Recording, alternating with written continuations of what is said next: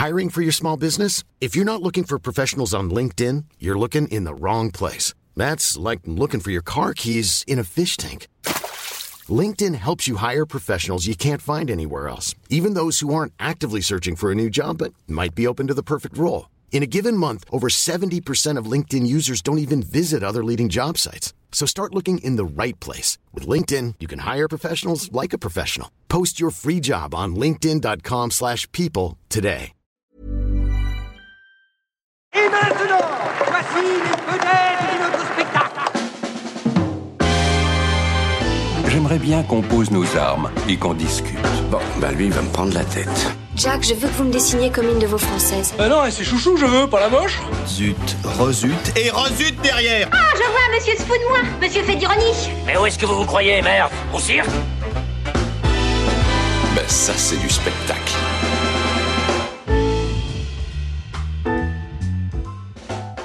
Vous aimez le cinéma Nous non plus. Bonjour, bonsoir à toutes et à tous. Ah, le cinéma contemporain et les franchises, on vous en parle souvent ici pour le déplorer. Outre les marveleries qui n'en finissent plus d'être à bout de souffle, les majors vous ressortent à en veux-tu en voilà vos vieux doudous tout puants de votre prime adolescence à peine passés à la machine à délaver numérique et avec des scénarios qui feraient rougir ChatGPT. Vivement donc le prochain Alien, le retour des Gremlins, la suite d'Indiana Jones, Un jour sans fin 2, les Goonies à l'EHPAD, mais celle-ci vous ne l'avez pas vu venir, le retour d'une série mythique des années 80 qui débarque par surprise sur vos grands écrans après avoir quitté le petit, c'est le retour évidemment du Bébête Show, et oui, le Bébête Show de Coco Boy avec Chirac à crac crac et Sarkozy, oui, même Chirac. Vivement qu'il fasse un long métrage avec la plémette du samedi soir et surtout réalisé sans trucage. Ça dépasse tout ce que j'ai pu imaginer. Salut les amis, j'essaie Oh de faire Raymond. Bah, bah, si on est si on fait une Ouais. émission thématique Bébête Show, je suis désolé. Hein. je, suis désolée, mais moi, ça me faisait plutôt penser à Bonne Nuit les Petits. Mais Ah. euh, écoute, euh, Est-ce que Ouf, ouf, ouf, c'est Raymond Barre. tu vas garder cette. J'aimerais bien que tu gardes ça tout le long de l'émission. Oui, si vous voulez, oui. Ça va être horrible. Ah bah ça va être très long surtout parce qu'il parle très Alors, lentement. Simon euh, fait très bien, euh, fait très bien euh, Jean Roucas qui imite Mitterrand. Oh oui, bien sûr, évidemment. Les moins de 40 ans ne peuvent pas connaître. Oh, Et j'arrive à faire les mouvements des bras aussi, mais vous ne les voyez pas. Ça faisait une paye qu'on s'était pas retrouvés tous ensemble autour de cette table, dis donc. Ouais, ouais, ouais. Eh ben ouais. Euh, parce Il qu'on. faut laisser du temps au temps. Ok. Ah là, là, là, ça va être, pas grave, c'est bon, hein. pas grave. Euh, parce que on a- vous, vous, n'êtes- vous n'êtes pas sans savoir, peut-être êtes-vous sans savoir, auquel cas je vous renvoie à l'épisode de mardi dernier que nous avons fait une manche spéciale euh, de Pas vu, pas pris. Oui, on a ressorti notre jeu de l'été. Euh, le mardi dernier, c'était c'était pendant le festival Court Métrange, une- un épisode que nous avions enregistré le week-end dernier. Tout le monde a mis un papier, ça veut dire qu'il y a encore plein d'autres films. Mm. En fait, on s'est rendu compte qu'on pouvait. Est-ce qu'on est-ce qu'on peut dire aux gens qui n'ont pas entendu Non, on va pas spoiler. Écoutez l'épisode de mardi. Bah oui, oui. Oui, oui. Quelqu'un. Mais, mais quel- disons qu'effectivement, sur les quatre papiers que l'on avait tirés, il n'y en a qu'un seul qui est ressorti, donc il reste encore quelques petites Ouais, pépites à découvrir. C'est ça. public. Et en sachant que non, on, on- mais il y a plusieurs personnes. Bref, c'était un épisode à rebondissement. Allez, on passe au programme de la semaine. C'est une semaine bestiale avec un cygne, un serpent et des rats chez Wes Anderson, une belle paire de jumeaux sapiens chez Schmitz, un bébé de show donc en live action chez Léa Domenac. Mais on commence par des bêtes, des vrais ou plutôt des bêtes humaines ou des ani-humains. Je sais pas très bien comment on dit. Bref, quand un père part avec son fils à la recherche de sa femme, qui comme une grande partie de l'humanité commence à muter en forme animale. Bref, il y a du docteur Moreau dans l'air. Faut me faire confiance. On va la retrouver. Les recherches commencent à peine. Ça va aller. Il y a des survivants. J'en ai vu hier soir. T'as peur des créatures? Faut apprendre à vivre ensemble. Le règne animal de Thomas Caillet avec Romain Duris, Paul Kircher et Adèle Exarchopoulos. Euh, nous l'avions vu à Cannes et euh, déjà à Cannes, c'était un home run, je crois. ah oui, complet. Bah, C'était un roi, vous étiez deux. Ouais. Maintenant, on est Alors cinq. maintenant, on est voilà. 5, donc c'est un un véritable home run. Voilà. Alors c'est parti, home run. Je vous ai compris Ah Eh ben c'est pas trop tôt. C'est bien, tu fais plus l'accent du home run. Voilà. C'est- euh, N'oublions pas qu'on est un épisode spécial bébé de show, donc aujourd'hui c'est Ah. full imitation, c'est full accent, on est parti. Euh, bah tiens, commence, grosse bête à poil euh, sur ma gauche? Oh, alors voilà un film qu'on a attendu pendant des années. au sens strict du terme des années, sinon des décennies. Euh, moi, je me souviens déjà quand j'étais euh, gamin, puis ado, on se demandait, on espérait voir arriver un cinéma de l'imaginaire français. Euh, à la hauteur de, on va dire, de, la grande histoire de culture populaire qui est en France, à l'histoire, à la hauteur des Jules Verne, à la hauteur de tout un héritage qui en fait est typiquement français. Je rappelle que les premiers comic strips, les premières bandes dessinées avec des super-héros, c'était français aussi avant d'être américain. Bref, euh, il y a tout un héritage qui n'avait plus euh, de reprise, euh, que ce soit dans le fantastique, la science-fiction, dans une moindre mesure le polar et l'horreur bien sûr, les cinémas de l'imaginaire, le genre. Bah il y avait voilà une espèce de d'assèchement euh, général et à chaque petit frémissement, au moment des French Frayeurs, des New French Extremity, Il y a eu quand même. Voilà. Euh, à chaque euh, à, à chaque Si, fébrissement. si les gens qui nous écoutent euh, possèdent un Blu-ray 3D de Vidoc, euh, je suis preneur. Euh, c'est le Blu-ray Que- allemand. Voilà, parce qu'apparemment, il- apparemment en 3D, c'est genre euh, physiquement douloureux et tout, et je veux vivre cette expérience-là un jour. Et, et oui, donc, une bonne raison d'acheter une télé 3D. Bref, vas-y. Sinon, je à Langres, il y, a un- y y a club sadomasochiste, ça, ça fait pareil et ça coûte Non, moins ça, c'est une cher. caserne de pompiers, Ah, pardon, excuse-moi. Ah, je me trompe à chaque fois. Simon.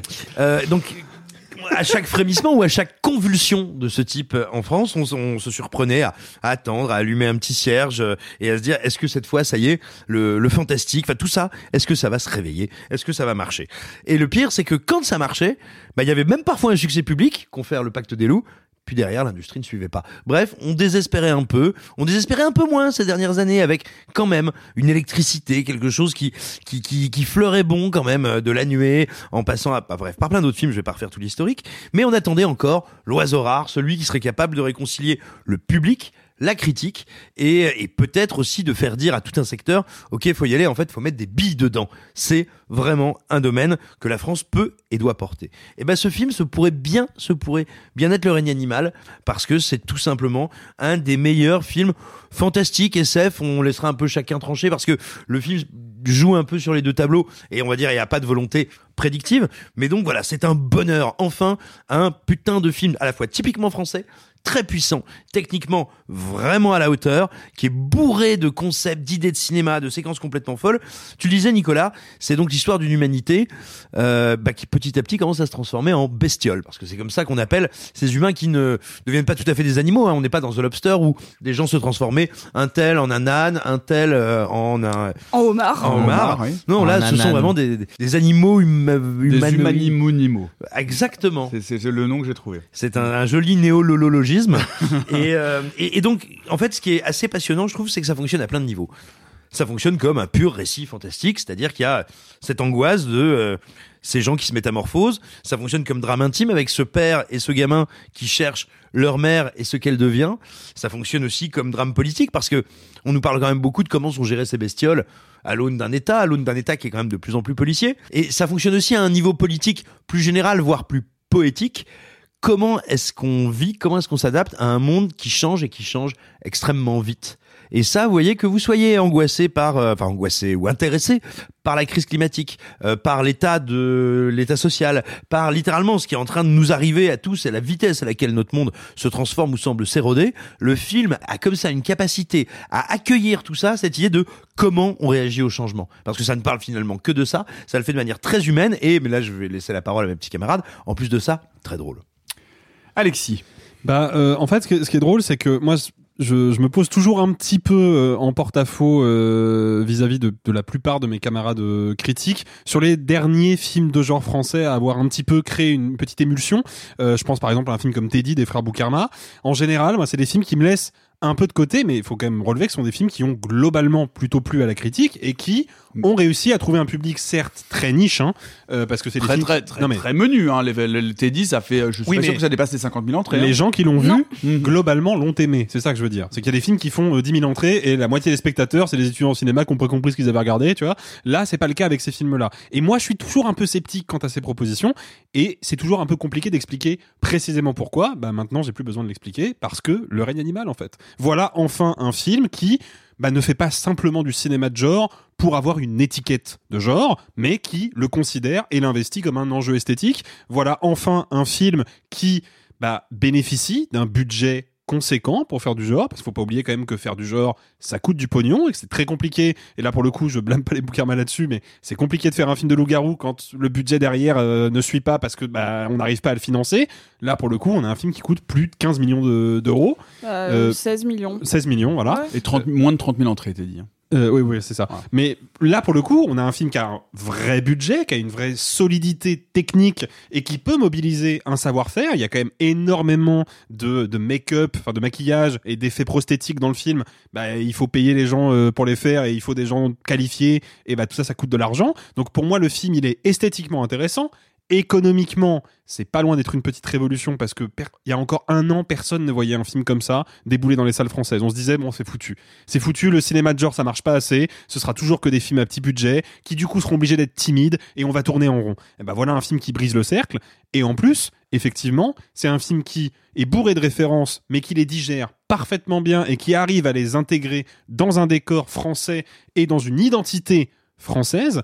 Et puis, c'est un film qui est encore une fois, généreux. Et moi, je crois que c'est ça que j'ai le plus envie de retenir, en tout cas pour ce premier tour de table. C'est un film qui me donne exactement ce qu'il me promettait. C'est un film qui m'envoie des sensations, qui m'envoie des émotions, qui, en, bref, veut vraiment s'inscrire dans la dimension euh, euh, exploitation et, euh, et, et rassembleuse, entre guillemets, du cinéma de genre, quoi. C'est une montagne russe émotionnelle, ce film, quand même. C'est un film, c'est un film familial. hein. C'est vraiment un film grand public euh, qui parle à tout le monde, dont le, dont- dans un noyau et dans une très très belle euh, relation père-fils euh, sur qu'est-ce Oui. que c'est. Et puis là, là, pour reprendre la fable euh, ou en tout cas l'allégorie euh, que, que, que relevait Simon tout à l'heure, enfin, qu'est-ce que c'est que de voir son fils changer, son fils adolescent, Oui, en train de se transformer sous ses yeux et devenir autre chose. Euh, Ouais, mais je dirais pas que c'est un film familial pour autant, parce que Oh. c'est il y a du gore un petit peu. Enfin, c'est graphiquement il se passe des choses visuellement que moi je montrerais pas forcément à des dis- enfants de 10-12 ans. Et puis ça interroge Ah aussi. ouais. Ah non vraiment. Et puis moi, je... mais mais c'est pour moi aussi une des forces du film, hein, c'est que justement ça s'adresse à alors peut-être plus un il public. est à- pas, il est pas interdit. Hein. Il est déconseillé au moins de 10 ans. D'accord. Je- J'en j'en voilà. parlerai après euh, sur ça. Ce qui me semble legit, perso. Ouais, c'est ça en fait. Je, je trouve ça 10 ans, legit. tout à fait, mais bon. Et puis, et puis, euh, c'est- c'est- en fait, c'est vrai que cette quête entre le père et le fils, ce qui est, ce qui est touchant, c'est que le film évolue en permanence. C'est-à-dire qu'on a parlé euh, effectivement de, de films fantastiques, c'est évident. Euh, c'est aussi une comédie par moment, même assez régulièrement. C'est aussi un teen movie. Un film sur effectivement cet adolescent qui change, euh, qui va se questionner sur comment lui, son rapport au monde, son rapport aux autres copains, son Au rapport à la ouais. famille, par, son rapport à son propre corps. Mm. Euh, et en même temps, c'est un, c'est aussi un drame. Et c'est en même temps un film d'action. Donc c'est, c'est très généreux. Je, suis- je rejoins euh, de toute façon tout le monde. hein. Je suis mille fois d'accord. C'est un des meilleurs films de l'année. C'est assez, assez incroyable. Et j'y réfléchis. Et moi, il y a des choses qui me chiffonnent malgré tout. Et c'est ça qui est hyper fort. Moi, je trouve. Euh, je reviendrai dessus plus tard. Mais il y a pas mal de trucs dans l'écriture des personnages et dans l'interprétation de Paul Kircher qui me gênent. Et ça ne m'empêche pas de le considérer comme étant un des meilleurs films de l'année. C'est dire un peu le niveau de comment on considère son bestiaire, son univers, et puis sa DA, parce qu'on n'a pas parlé de ça, mais la photo elle est absolument, absolument sublime. Sophie. Euh, je vais rejoindre Alexis sur un truc euh, qui est le, budget et qu'est-ce qu'on en fait. C'est un film Mm. qui coûte du coup, euh, bon, hors frais marketing, hein, mais c'est en France, on n'a pas les mêmes budgets qu'aux États-Unis, ça reste assez minime dans la balance. C'est un film qui coûte un peu moins de 16 millions. Je voudrais vous rappeler qu'on a parlé d'Acide il y a pas longtemps, qui coûtait donc euh, 4 millions de moins. Et, et en fait, la réflexion que je me suis faite devant Acide, qui est on ne devrait pas se satisfaire de ça. Ce qu'on a dit, et en fait, ça va être filé par rapport à plusieurs émissions. La semaine dernière, je vous ai dit The Creator. C'est ce qu'on devrait attendre du cinéma euh, fantastique, gros blockbuster, euh, au minimum aux États-Unis. Minimum, minimum. au minimum, ça devrait Sur la être ça. narration, vraiment au minimum. Euh, J'étais pas là la semaine dernière. T'étais pas là, donc Ouais, mais ton avis, tu te alors, le mets dans. Mais non, Euh, c'est dommage parce que là, du coup, quand tu dis ça, j'ai envie de te sauter dessus, mais je fais rien. En tout cas, euh, pour moi, le- quand j'ai vu The Creator, je me suis dit, ok, ça, ça devrait être le minimum. Sur Acid, je me suis dit, ok, on ne devrait pas se satisfaire de ça. Le règne animal vient placer ce que devrait être dans sa globalité le soin qu'on apporte au récit fantastique. Ça ne devrait pas. Après, il y aurait de- des films meilleurs, peut-être j'en doute, mais moins bons, mais en tout cas avec la même énergie, surtout avec le même soin. Parce que c'est un film soigné sur son écriture, sur sa photo, sur son choix d'acteur. Et euh, il y a des films qui, avec la, même euh, euh, subtilité ou quoi que ce soit, peuvent se planter. Ça existe. hein. On en parle un temps en temps des films avec plein de bonnes intentions et qui sont ratés par des soucis techniques, par des, soucis de manque de budget. Hein. Faut pas oublier que le film, vous le verrez, il est pas parfait. Il y a même certains trucs euh, qui euh, qui font un peu cheap euh, visuellement. hein. Il y, a, il y a des effets techniques, euh, mais très peu. Hein. Je parle de vraiment 4-5 plans dans le film parce qu'il aurait mérité 2-3 millions de plus, notamment sur des des plans un peu aériens. mais c'est pas grave parce qu'il y a du soin, il y a de la Mm. précision, il y a de l'envie. Et je pense que en fait le film vient dire il faut pas qu'on qu'on mette euh, le cinéma fantastique en dessous de ça. Il faut que les gens s'appliquent parce que c'est un genre noble et comme vous le voyez, ça peut être aussi rassembleur parce que on peut euh, y faire quelque chose. Vous l'avez tous dit, hein, euh, qui parle de famille, qui parle de société et moi, pourtant, je, je déteste pas La Nuée. C'est un film que j'ai plein de, de, de soucis avec, mais d'un ordre particulier. Euh, le film était trop timide parce qu'il voulait se cacher derrière autre chose. Il voulait être d'abord un drame social avec un peu de fantastique. Là, il a réussi à créer l'harmonie parfaite. C'est une fable familiale qui se place dans une dans un postulat fantastique. Il ne se cache de rien. Il est ce qu'il est. Il est, ça- il est cet objet hybride, mais il assume chaque part de son hybridité et de son hybridation, pardon. Et, ce qui va en plus avec le film. hein. on, Mhm. on est vraiment sur une transformation majeure. Et euh, moi, je trouve que c'est un film merveilleux. Vraiment, euh, si je dois juste résumer à ça, c'est un film qu'il faut voir. C'est un film qui a encore du mal à se revendiquer comme tel, hein, parce qu'on en avait parlé à ce micro. euh, euh, un festival a voulu prendre, un festival de science-fiction en avant-première, et le film ne voulait pas qu'on lui colle une étiquette de film de science-fiction. Le donc pas le du tout un film de science-fiction, par ailleurs. Non, non, enfin, c'est un film fantastique, peu importe. Ça, Enfin, bah, ça, c'est pas le même genre, Bien sûr, euh. mais le film ne voulait pas être estampillé, imaginaire. Le distributeur, enfin, je pense qu'il y a encore une timidité de la part de, de- de- dans, dans le secteur. Enfin, on voit bien, par exemple, peut-être que je suis passé à côté de la promo. Hein. Moi, Thomas Caillet, je l'ai entendu sur France Culture. Je veux dire, pour un film grand public, euh, à des, f- fantastique, à, à visée plutôt familiale. Ils ont fait tous les médias web euh, imaginables. tous, tous les médias Oui, web. mais, euh, mais, en fait, sur les, je- grands- mais sur- mais sur les grands médias Oui, mainstream, Ju- télé, Julia télé, radio, aussi, elle est sur France RTL. Antenne, hein, sur France Inter. hein, euh. RTL, Inter, euh, Ah bon quotidien. Donc, Non, puis il faut- euh, il faut- en fait, il y a un casting qui le porte aussi le film, Ouais, plus que ouais. Thomas Caillet, parce que Thomas Caillet, c'est un très bon cinéaste, mais en fait, il a fait un film il y a 10 ans, Les Combattants. incroyable. Oui, mais, 2014. mais il a fait un film, il a fait une série ad vitam que pas grand monde a vu malheureusement il y a 5 ans. Donc euh, c'est pas sur Thomas Caillet qu'on va le film, c'est sur Romain Duris et Adèle Exarchopoulos et c'est logique. Oui, puis il faut pas oublier quand même que euh, moi je pense que à partir du moment où tu mets euh, 16 millions d'euros pour tourner le film en tant que producteur, tu n'es pas timide, tu vois. Et je pense pas que les distributeurs le soient non plus puisqu'ils ont acheté le film et qui bénéficient quand même, je trouve, d'un- d'une exploitation qui est pas trop dégueulasse. Euh, mais il y a une timidité du côté du public aussi. Bien Et sûr. c'est ça euh, qui continue de faire flipper un peu, je pense, euh, les distributeurs malgré tout. C'est que Et les exploitants. combien et les exploitants, Bien sûr. combien de fois avons-nous entendu dans notre vie Oh, le cinéma d'horreur français, c'est de la merde. Il Combien bien- de fois on l'a entendu ça Il est bien distribué, hein. 703 écrans, il est bien distribué. Ah ouais, c'est ce que je dis. Bah oui, c'est ce qu'on C'est dit, ce que je dis. Oui, il pourrait faire, il pourrait taper 800, tu vois ce que je veux dire. Mais, mais la question n'est pas là. La question est que il y a quand même une part non négligeable du public. Quand c'est du genre et que c'est français, ils n'y vont pas. C'est comme ça. Ils ne vont jamais voir le genre français parce que pour eux, c'est de la merde. Il y a même euh, le magazine Distorsion, ils avaient fait une collection de t-shirts ironiques avec marqué le cinéma français c'est de la merde dessus parce que tout le monde leur disait en permanence et eux défendaient justement le contraire. Bah euh, évidemment que du coup il y a peut-être une petite timidité au niveau de la promo parce qu'on se dit ah euh, euh, on n'a pas envie de se faire taper sur les doigts avant même que le film soit sorti quoi et notamment sur les réseaux sociaux. Il y, a, y a quelque chose, alors il y a plusieurs choses qu'on peut souligner. C'est du- d'une, effectivement, vous en avez parlé, mais c'est une comédie. Euh, en général, enfin, le cinéma fantastique exploite assez peu, rarement, ou en tout cas récemment, le registre de la comédie, ou alors avec des très très gros sabots. On est plutôt dans des, dans des ambiances un peu, un peu sombres, un peu gloomy, un peu, un peu, un peu surtout en. France. Ouais, sur- voilà, surtout en France. Donc on est sur du registre de la comédie. Et euh, Romain Duris, dont on peut souligner qu'il prend des risques pour soutenir ce genre, puisqu'il a été aussi Ouais. euh, héros d'un film qu'on apprécie plus ou moins, mais qui était aussi une tentative de fantastique grand public, qui s'appelait Dans la brume et qui était, pu- qui était produit Moi, par bien TF1. dans la brume. Moi aussi, je déteste pas dans la brume. Et Dans la- la brume, je suis fatiguée. Alors c'est moins rigolo que dans la brune, mais dans la brume qui était, qui était déjà, et, et qui, et qui était déjà un film très bien budgété euh, et qui hélas par contre ça ne suivi, ça n'a pas suivi en termes de euh, Daniel Roby. de distribution et Bah, de scénario aussi. Ouais bah qui était- non mais c'était c'était un Moi je, enfer- moi je déteste pas dans la brume, il y avait un ça a été un enfer de ça a été un enfer de production hein, euh, dans la brume. Il y a eu il y a eu pas mal de réécriture apparemment. Enfin moi j'avais pas mal d'inf- du- de ce qu'on a pu lire à l'époque dans la presse et tout. Ça a été un projet vraiment difficile à fabriquer, ce qui a pas l'air d'être le cas du Ryan Animal. Alors, bah justement, si, c'est pour ça que j'allais aussi revenir moi sur les, les qualités euh, intrinsèques du film, parce qu'au contraire, il y a, je crois, à peu près la moitié des décors qui ont été détruits euh, pendant le tournage. Ah ouais C'est-à-dire qu'il y a eu des mois de tournage supplémentaires, il y a eu une pause Ah. de pas un an, mais je crois six ou huit mois sur le film. Enfin, vraiment, un gros gros truc. C'est euh, là, je vous, je veux pas vous dire de bêtises, donc je veux pas en rajouter. Euh, Duris euh, s'est exprimé là-dessus sur RTL, notamment si vous voulez les détails.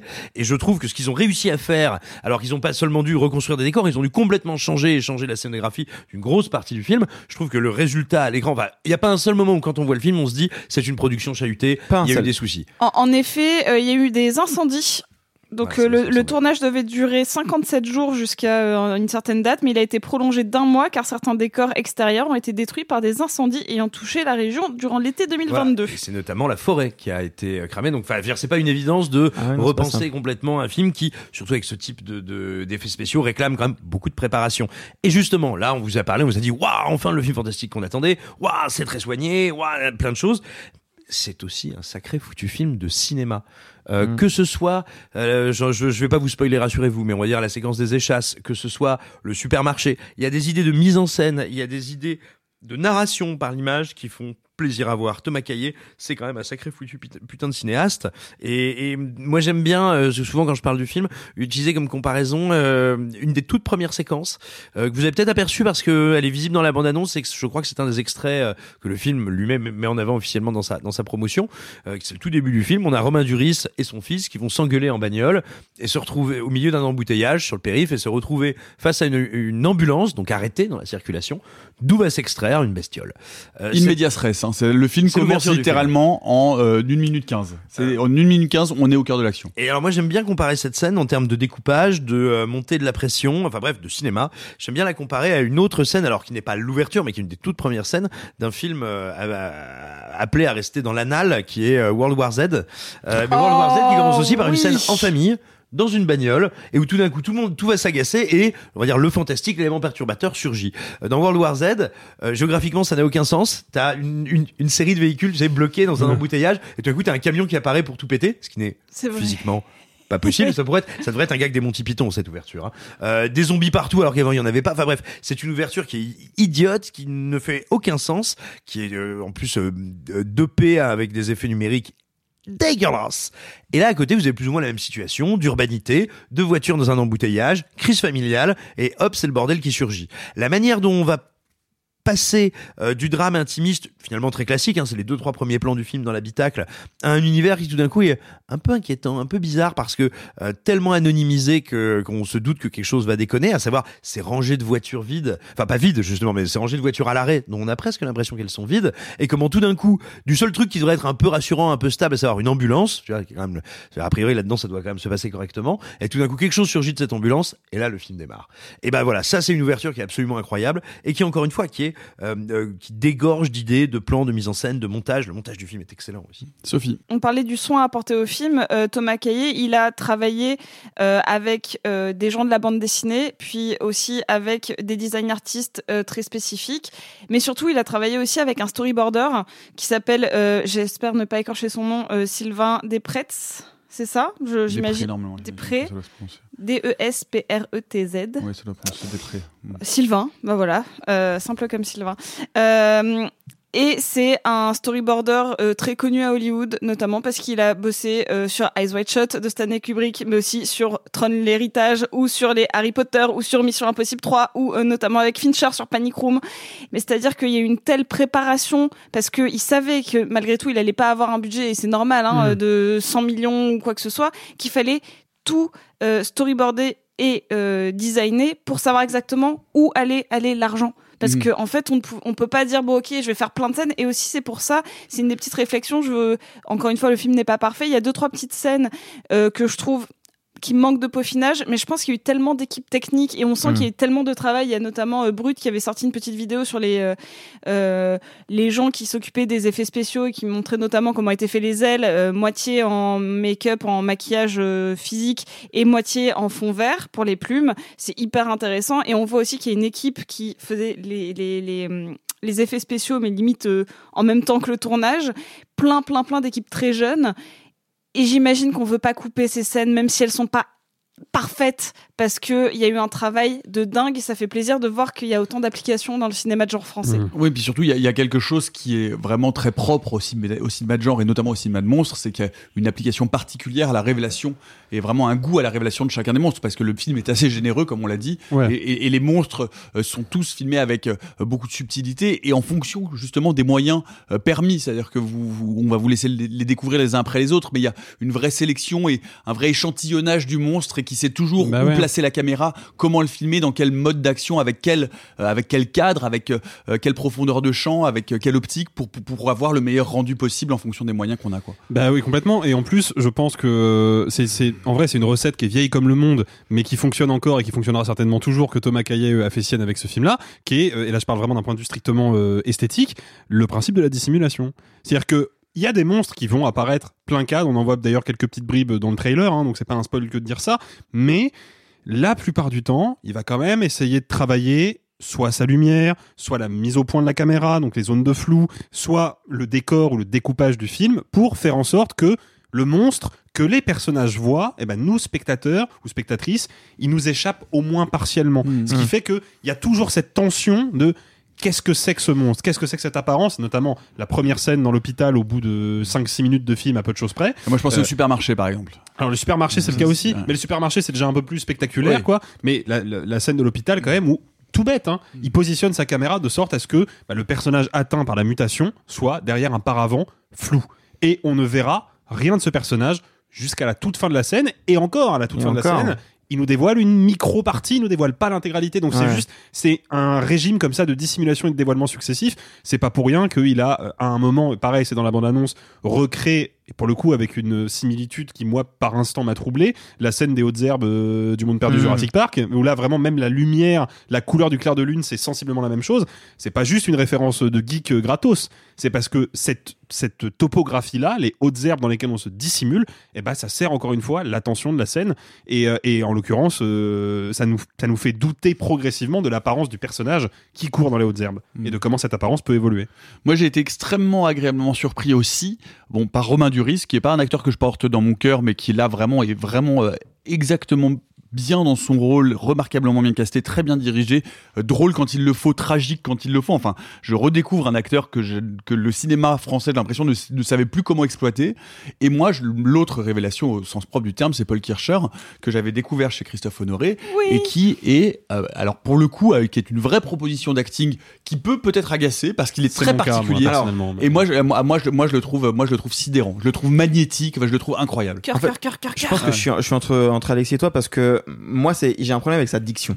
Ah, mais il a une diction il a très une diction qui est particulière. très particulière, mais comme Raphaël Quenard a une diction très particulière, et moi c'est effectivement dans le, dans le dans le délivré de certaines phrases où moi il va me sembler un petit peu à côté, où j'ai du mal à rentrer dedans. Par contre, contrairement au lycéen où moi j'ai vraiment été pas du tout réceptif à son jeu, là il se passe d'autres choses, mais par son corps, par la manière qu'il a de ressentir les choses, de, de se mouvoir, de de, de de de se toucher, de toucher les autres. Enfin, je trouve qu'en fait en tout, si tu enlèves la diction qui moi peut me gêner un petit peu par moment et encore pas tout le temps euh, non ce que ce que fait Kirchner c'est assez fou et on sent qu'il y a vraiment eu une amélioration depuis l'honoré qui est folle et tu disais le Duris je suis tout à fait d'accord après il y a un point il y a un petit point euh, que je comprends pas dans ce personnage, c'est que je trouve que certains dialogues sont un peu trop écrits.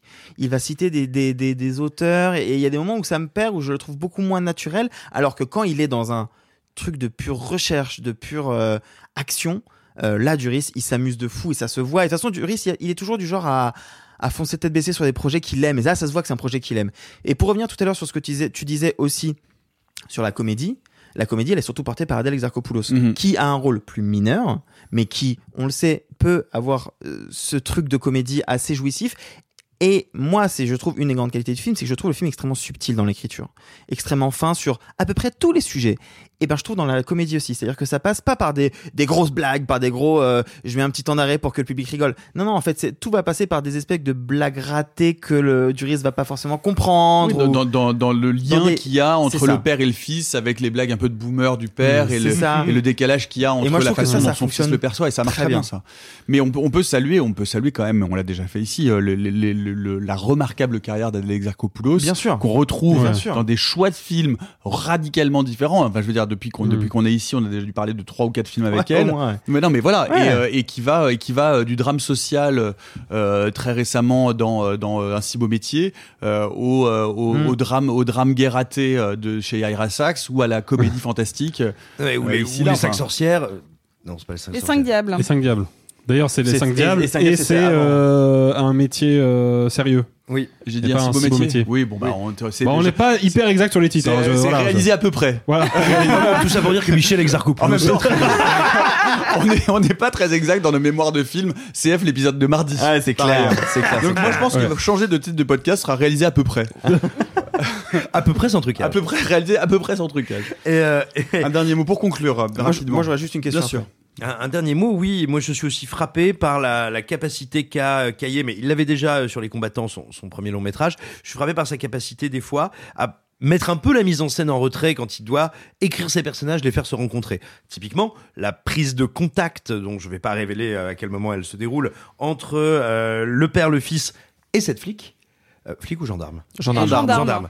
Euh, et cette gendarme, c'est une scène qui est super intéressante. On est, tu vois, sur une caméra un peu flottante, portée. Il n'y a pas une volonté de créer des plans dingos. Euh, la photo est tout à fait correcte, mais tu sens qu'elle n'est pas faite pour pouvoir te divertir de l'action. On est sur ce moment d'extrême tension où on devine que dans le pays, dans cette France où les gens se transforment, c'est pas un moment anodin quand tu t'approches des flics pour dire bonjour, j'ai perdu ma femme, c'est une bestiole, et où tout ça peut très très vite déraper.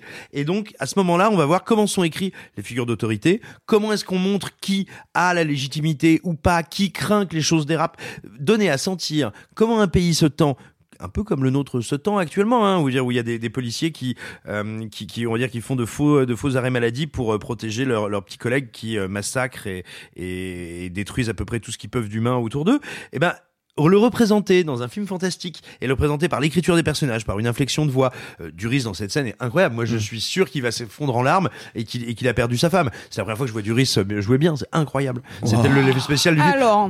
Non, c'est pas vrai. En plus, je l'ai déjà dit de lui, je crois. Bah, oui, enfin, C'était le film que t'adores, les, les trois scoumetaires de Matin Ouais. Barbalou. C'est c'est la méthode wokiste à peu près sans trucage. C'est ça. Ça, on est bien là? Non, non, mais, non, mais ce que je veux dire, voilà, c'est que le film aussi, je trouve, est remarquablement écrit dans ce qu'il arrive à décrire d'un pays dont la société, dont euh, les différents corps constitués sont en train de, de s'écrouler ou de s'affronter. Moi, j'ai juste une petite question parce que j'adore le film. Encore une fois, c'est mes films préférés de l'année. C'est une proposition incroyable. On veut plus de films comme ça. Il n'y a pas de souci. J'ai un petit pépin avec le scénario. Je trouve qu'il y a un moment dans la narration où il y a une espèce de ventre mou, ou en tout cas que la quête principale est un peu mise de côté pour raconter l'évolution des deux personnages, enfin du père et du fils. Et en fait, il y a un moment où j'ai l'impression qu'on va me rajouter pas mal de personnages secondaires pour raconter plein de petites choses que je trouve sur Tu veux dire notamment le groupe de copains au lycée Ouais, et en fait, L'oiseau. je trouve qu'on perd de vue la, la trame principale. Enfin, je suis le seul à avoir ressenti ça. Oui. alors Enfin, pour, pour ce qui me concerne, moi ça me gêne pas.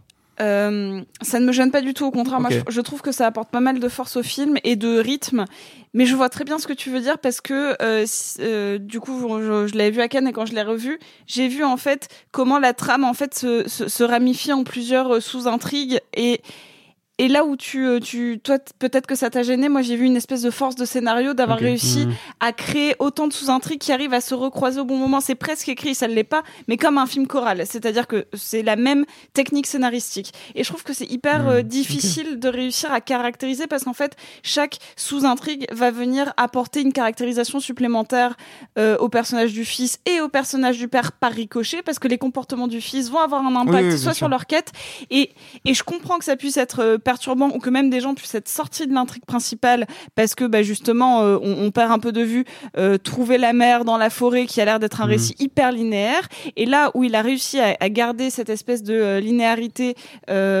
d'un point A à un point B il a réussi à créer tout plein de sous-intrigues qui en plus sont toutes bouclées ce qui est vraiment pas mal je, je trouve Mhm. qu'il a non, réussi à vrai. finir et à, à- à cloisonner chacune de ces intrigues et non moi au contraire c'est une force de scénario mais je vois bien ce que tu veux dire Moi, moi, je, je, en fait, je, je suis pas tout à fait d'accord avec toi, Arthur, mais le scénario reste malgré tout le petit point de pinaillage que j'ai avec le film, c'est que je trouve que pour aussi frais et revigorant et, euh, intelligent soit son concept, je trouve que le scénario qui en découle par instant est un tout petit peu trop sur des rails. Et, euh, moi, en général, même sur des films mal écrits, parce que c'est vraiment une aptitude que j'ai pas, je devine très très peu ce qui va se passer dans un film. Une fois que je suis dedans, je suis dedans. Et après, je décompose.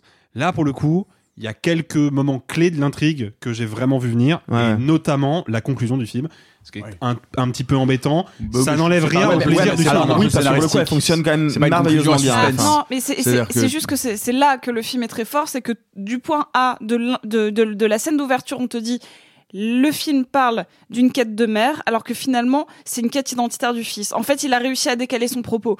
Moi, ce qui m'intéresse, c'est Ouais, pas s'ils Oui, arrivent oui, à la oui, trouver ou oui, pas, oui, mais c'est oui. ce que va devenir ce fils-là.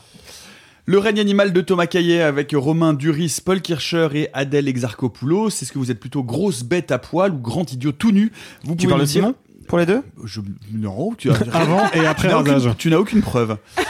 Euh, vous pouvez en tout cas nous en parler et nous dire ce que vous avez pensé de ce film en commentaire. Et c'est marrant parce que comme on parle euh, d'animaux, ça me rappelle cette histoire que, que j'aime bien. C'est, je sais pas si vous, parce que souvent les noms des femelles animales c'est un peu difficile à trouver. Et du coup, melon et melèche jouent au nom Ah, d'animaux féminins. Ah, me- melon le chiot et melèche. la non, mais alors mais des noms féminins d'animaux, des noms d'animaux féminins. Donc melon trouve la hase et melèche la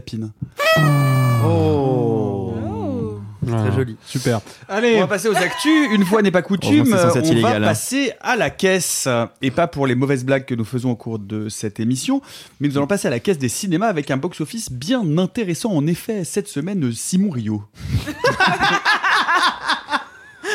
Faroudia dans les nuls. Bah, c'est ça. Il a refait le jingle parce qu'on l'utilise comme jingle depuis le début quand même. Du nouveau pour nos amis l'outre québécois. En effet, Marco Patulacci, euh, je retrouve bien Voilà, ici euh, un, un- un box-office paradoxal, un creux, comme dirait l'autre, un, box-office incroyable. Non, un box-office qui Voilà. J'allais couper le filtre parce que j'ai- en fait j'ai un bouton pour couper le filtre à accent. C'est vrai? Oui. Non, un box-office qui est, qui est très intéressant. C'est-à-dire que, euh, on- bon, il y a pas mal de gens qui ont souffert et à raison euh, de voir euh, ces dernières semaines, voire ces derniers mois, combien les, les nouveaux longs métrages commis par Luc Besson et par Woody Allen étaient, étaient mis en avant en termes de promotion, en termes de visibilité médiatique, voire de réhabilitation pour l'un d'entre eux, dans des proportions complètement délirantes. Bon, bah écoutez, Dogman, c'est le pire démarrage d'un Besson de tous les temps. Bon, alors pire démarrage, il y a plein de films qui rêveraient de l'avoir. Hein, c'est 139 000 spectateurs sur la première semaine. Le Allen, je crois, il est même pas, euh, il, est même pas dans le top 10. Enfin bon, c'est c'est c'est une explosion en vol. Il faut dire que ça fait maintenant une petite quinzaine d'années que à peu près plus personne ne regarde. Non, j'exagère. Une dizaine d'années que plus personne ne regarde les films de Woody Allen et euh, pour d'excellentes raisons parce que ils sont très mauvais. Euh, et bon, alors voilà. Ce qui est un petit peu rassurant, on pourrait se dire, c'est qu'il y a quand même manifestement un minimum de prise de conscience du public. Enfin, pas de prise de conscience, c'est pas le terme que je voulais employer. Euh, en tout cas, il y a une partie du public qui n'appréhende plus, on va dire, avec légèreté ou tout simplement qui appréhende euh, le fait que les, les, les comportements de, de certains artistes bah, sont quand même un peu emmerdants quand même. Hein.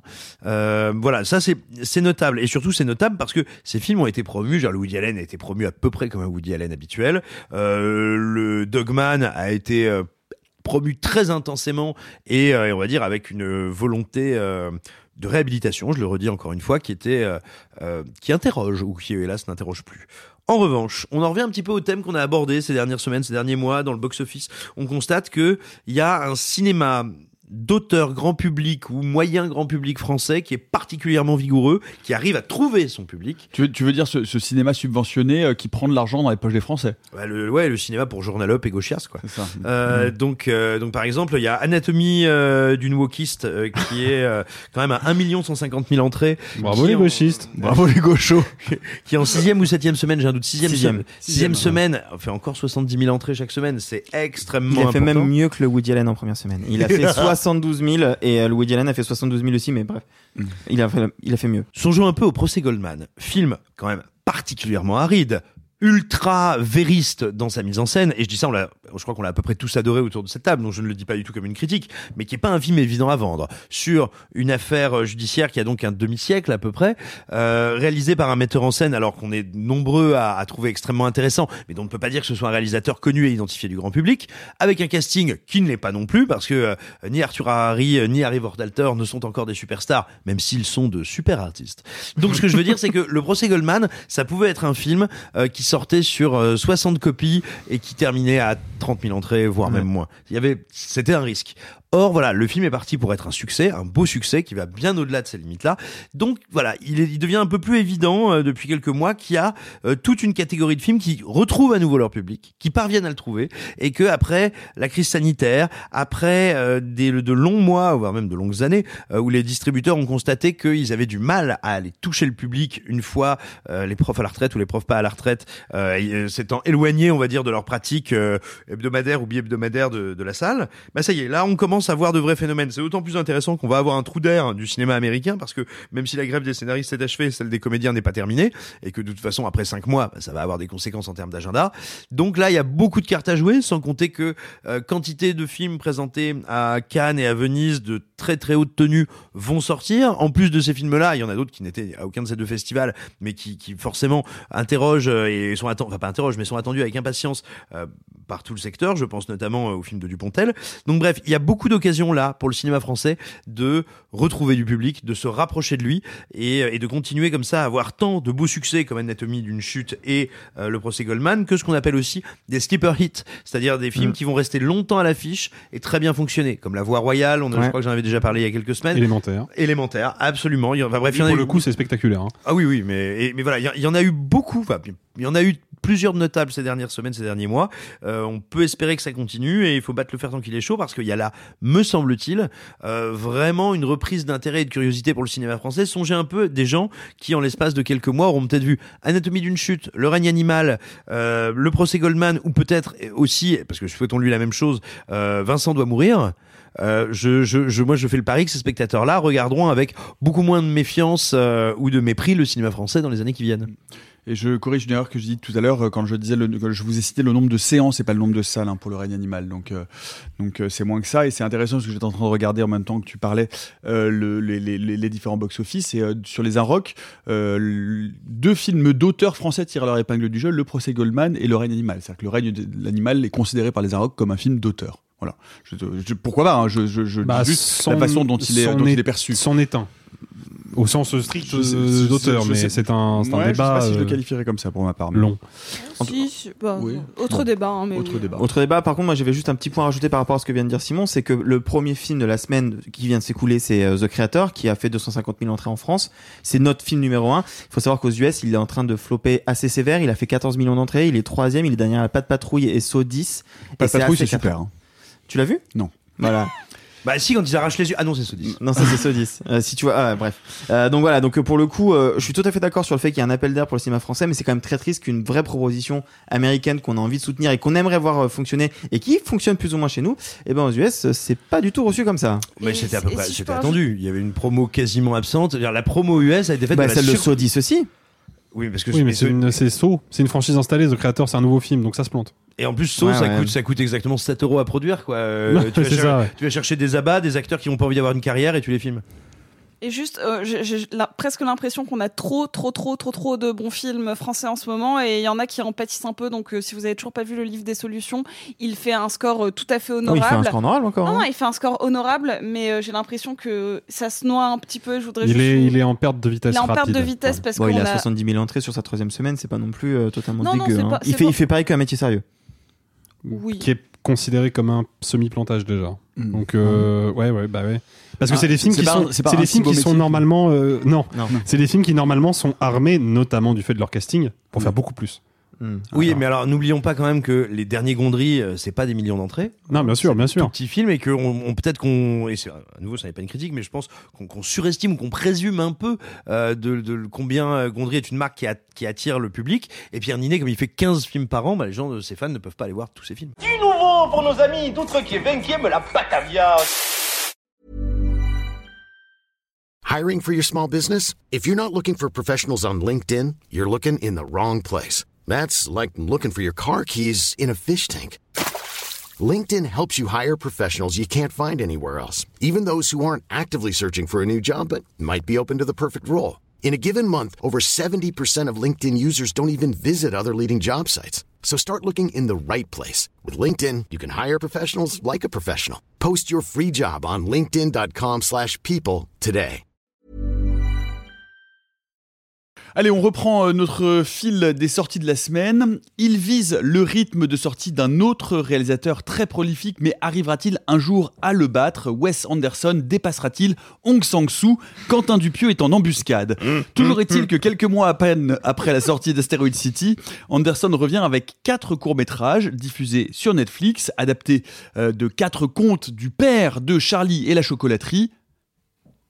Roald Dahl. Ah, Si, non, mais c'est- demandé. Ah, je pensais que Non, mais t'allais la c'est- dire. c'est- vous- C'est pour que les auditeurs se Tim rendent compte que Burton. quand je parle, personne ne m'écoute. Ils sont tous sur ordinateur, sur leur téléphone. Il y a que Alexis, Gna, gna, qui est mon préf, évidemment. Moi, J'aimerais j'ai que mis quelqu'un 5 dise- secondes à répondre. hein, donc, euh, Parce que t'as- t'as failli dire Willy Wonka, auquel cas tu serais pris une mandale.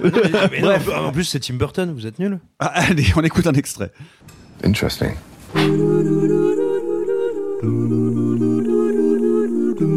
Name was Henry Sugar. I think people ought to know a bit about what he has done for the world. La merveilleuse histoire d'Henry Sugar, Le Cygne, Le Preneur de rats et Venin de Wes Anderson avec le même casting, Benedict Cumberbatch, Ralph Fiennes, Ben Kingsley et Dev Patel qui parlent tous trop vite. Euh, qui avait encore envie de Wes Anderson cette année? Bah moi. Eh bah Sophie qui commence alors. Sophie. Non, non, mais euh, je- on lève la main euh, de manière enthousiaste parce que je pense que, euh, à part toi et Alexis. euh, Oui, ça fait 2 sur 5, c'est-à-dire qu'on est près de la moitié. Ouais, mais on est quand même la majorité. C'est vrai. Voilà. Allez, hop là. Et, euh, Allez, l'oppré- la- la majorité oppressive, ça va, t'inquiète pas, je connais, j'en ai vu dans ma vie. Oh là là. Bon, allez, on se tait, on se Allez, on allez, se tait, on se Sophie. tait. Euh, je pense que donc euh, nous trois, la majorité, euh, on avait été euh, séduits, euh, voire très séduits par Asteroid City.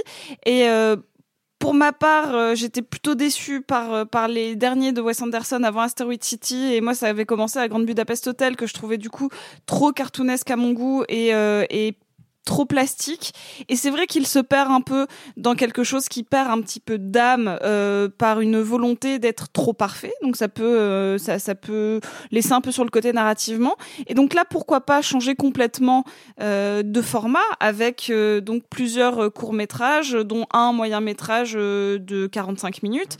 Et et je trouve qu'il en a fait quelque chose de très intéressant parce que là où sur Asteroid City, il y avait une partie, on vous en avait parlé, qui était extrêmement non plus théâtrale, mais sur le théâtre et sur les, les artifices et les artefacts du théâtre, là, il a réussi à en faire un élément narratif. Je sais que ça peut paraître euh, aussi euh, pompeux, mais en fait finalement, moi je trouve ça assez charmant parce que c'est pas un- un- une grande œuvre de Wes Anderson, mais ça faisait longtemps que j'en avais pas vu une aussi plaisante comme je pouvais en avoir euh, euh, dans, dans les films précédents et notamment au tout début de sa, de sa carrière parce que je fais partie de ceux qui trouvent que La famille Tenenbaum et Rushmore sont des films plaisants mais non pas des grands films et là Désolée, hein, c'est comme Non, ça. hein. non, Moi, ma, ma, ma partie, euh, ma, ma partie, c'est vraiment euh, euh, Moonrise Kingdom, euh, la vie aquatique. Je respecte. C'est comme ça. Et là, euh, je trouve qu'il a choisi le parfait format pour la parfaite narration, pour la parfaite technicité. Je trouve qu'il y, y a une espèce de d'osmose qui se crée et j'adore l'utilisation de ces décors. Je pense qu'on va faire un tour de table, mais Il faut peut-être parler un peu du dispositif parce que c'est des films dispositifs. c'est des films dispositifs, c'est des courts métrages dispositifs.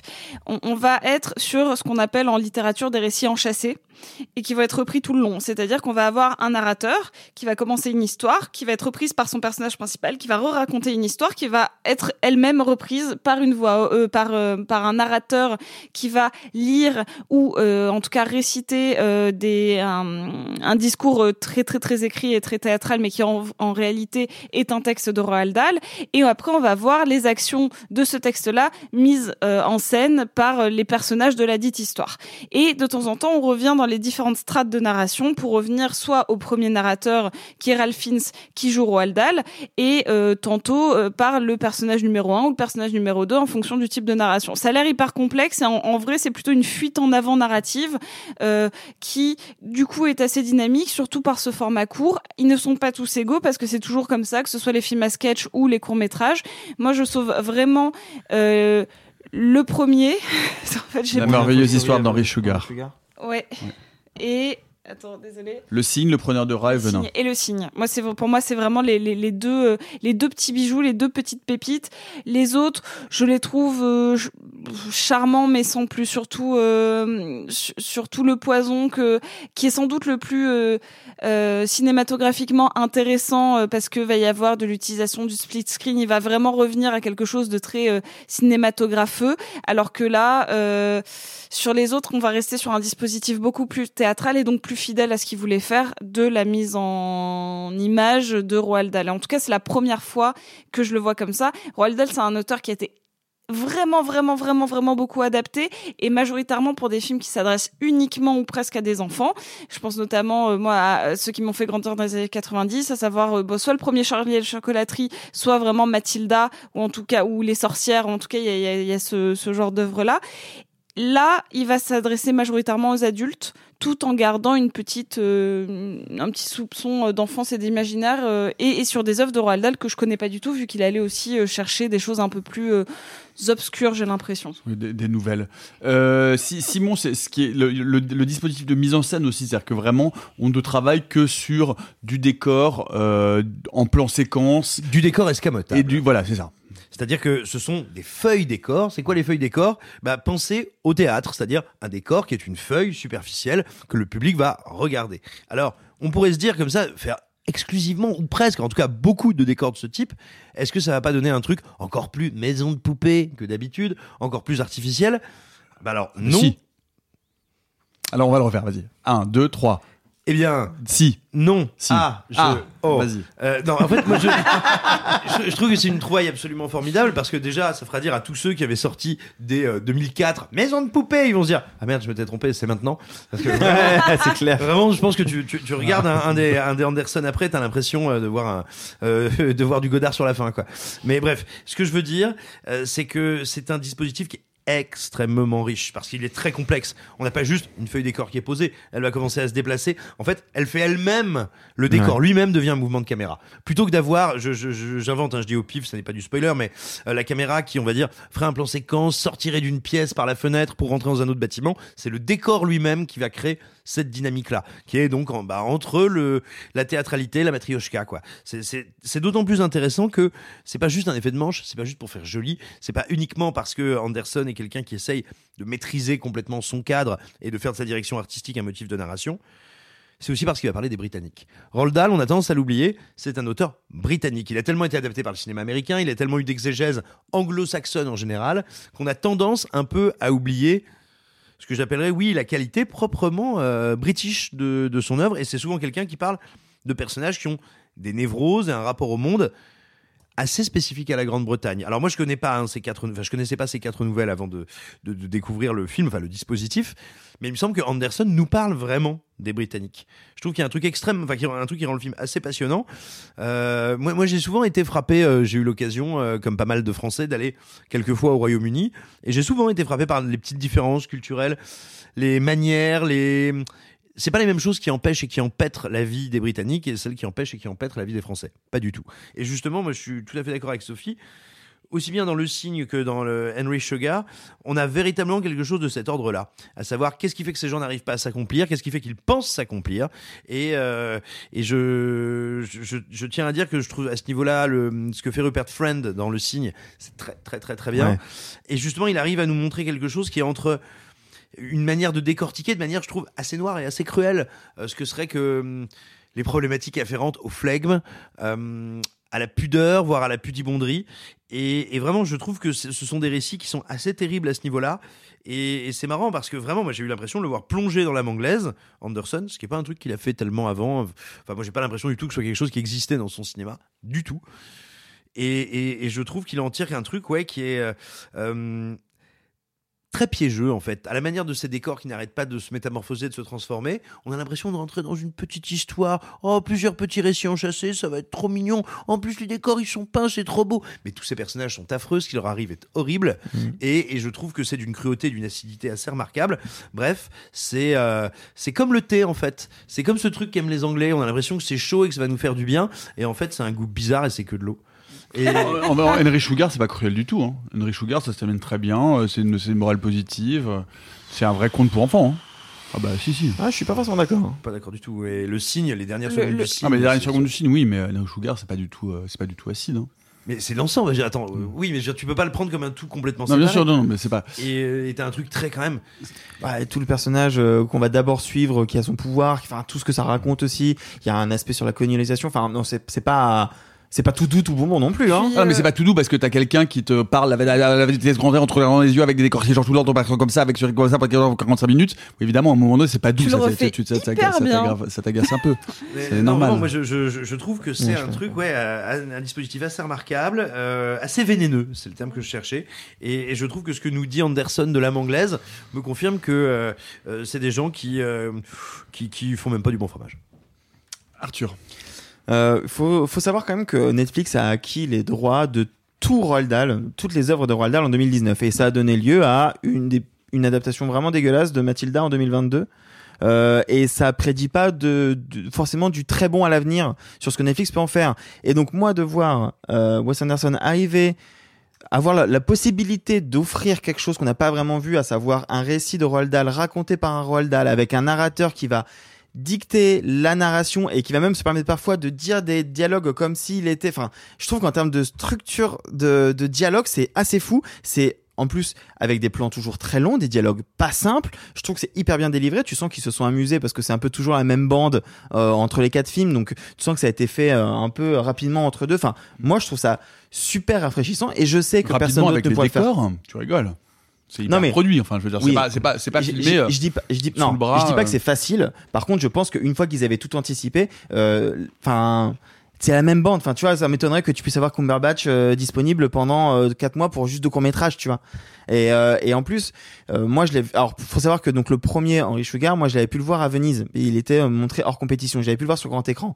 Et c'est trop beau en fait. C'est beaucoup trop beau. Et je trouve qu'il y a une, une volonté. Mais on, on en a déjà parlé de d'exploiter le décor, la théâtralité. C'est dans la parfaite continuité en fait d'Asteroid City. Même sur le fond, de, de parler de, de quelqu'un qui essaie de se trouver sa place dans la société. Enfin, je trouve que ça fonctionne hyper bien. Peut-être, peut-être qu'en fait, ouais, le style Wes Anderson fonctionne mieux sur du court que sur du long. C'est peut-être ce que je me suis posé comme question parce que, en fait, moi, ce que j'aime bien, c'est que, par exemple, Henri Sugar, euh, effectivement, euh, Nicolas dit, la vitesse de, du débit de parole est, est complexe. Enfin, pour tous, hein, mais vraiment, euh, il y a ce truc de ça va très vite parce que je pense qu'il faut condenser un texte en très peu de temps. Mais il y, a- il y a littéralement pas deux secondes sans dialogue. C'est-à-dire que ça parle du début à la fin, on continue. Il n'y a pas de Oui, pause. et ben, et enfin, ah ben, on, reproche souvent à Wes Anderson de faire des films qui sont trop longs qu'on pourrait réduire à des courts métrages. Et ben, je trouve que c'est un peu ce qu'il fait là.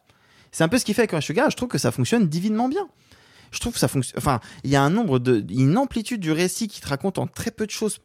Tellement d'éléments, tellement de personnages, tellement de décors différents, et le tout, encore une fois, avec des acteurs qui jouent extrêmement bien, une espèce de fausse rigidité où tu débites des, pa- des, des paroles à tout va et en même temps où il y a une vraie émotion qui se dégage. Enfin, le signe, c'est quand même très fort. Enfin, non, moi je trouve c'est assez remarquable. Et puis, c'est particulièrement noble d'être allé chercher Ben Kingsley, qui avait été kidnappé par toutes les productions d'action moldaves, dans lesquelles est également retenu en otage. Parles Antonio d'Iron Man Banderas. 3?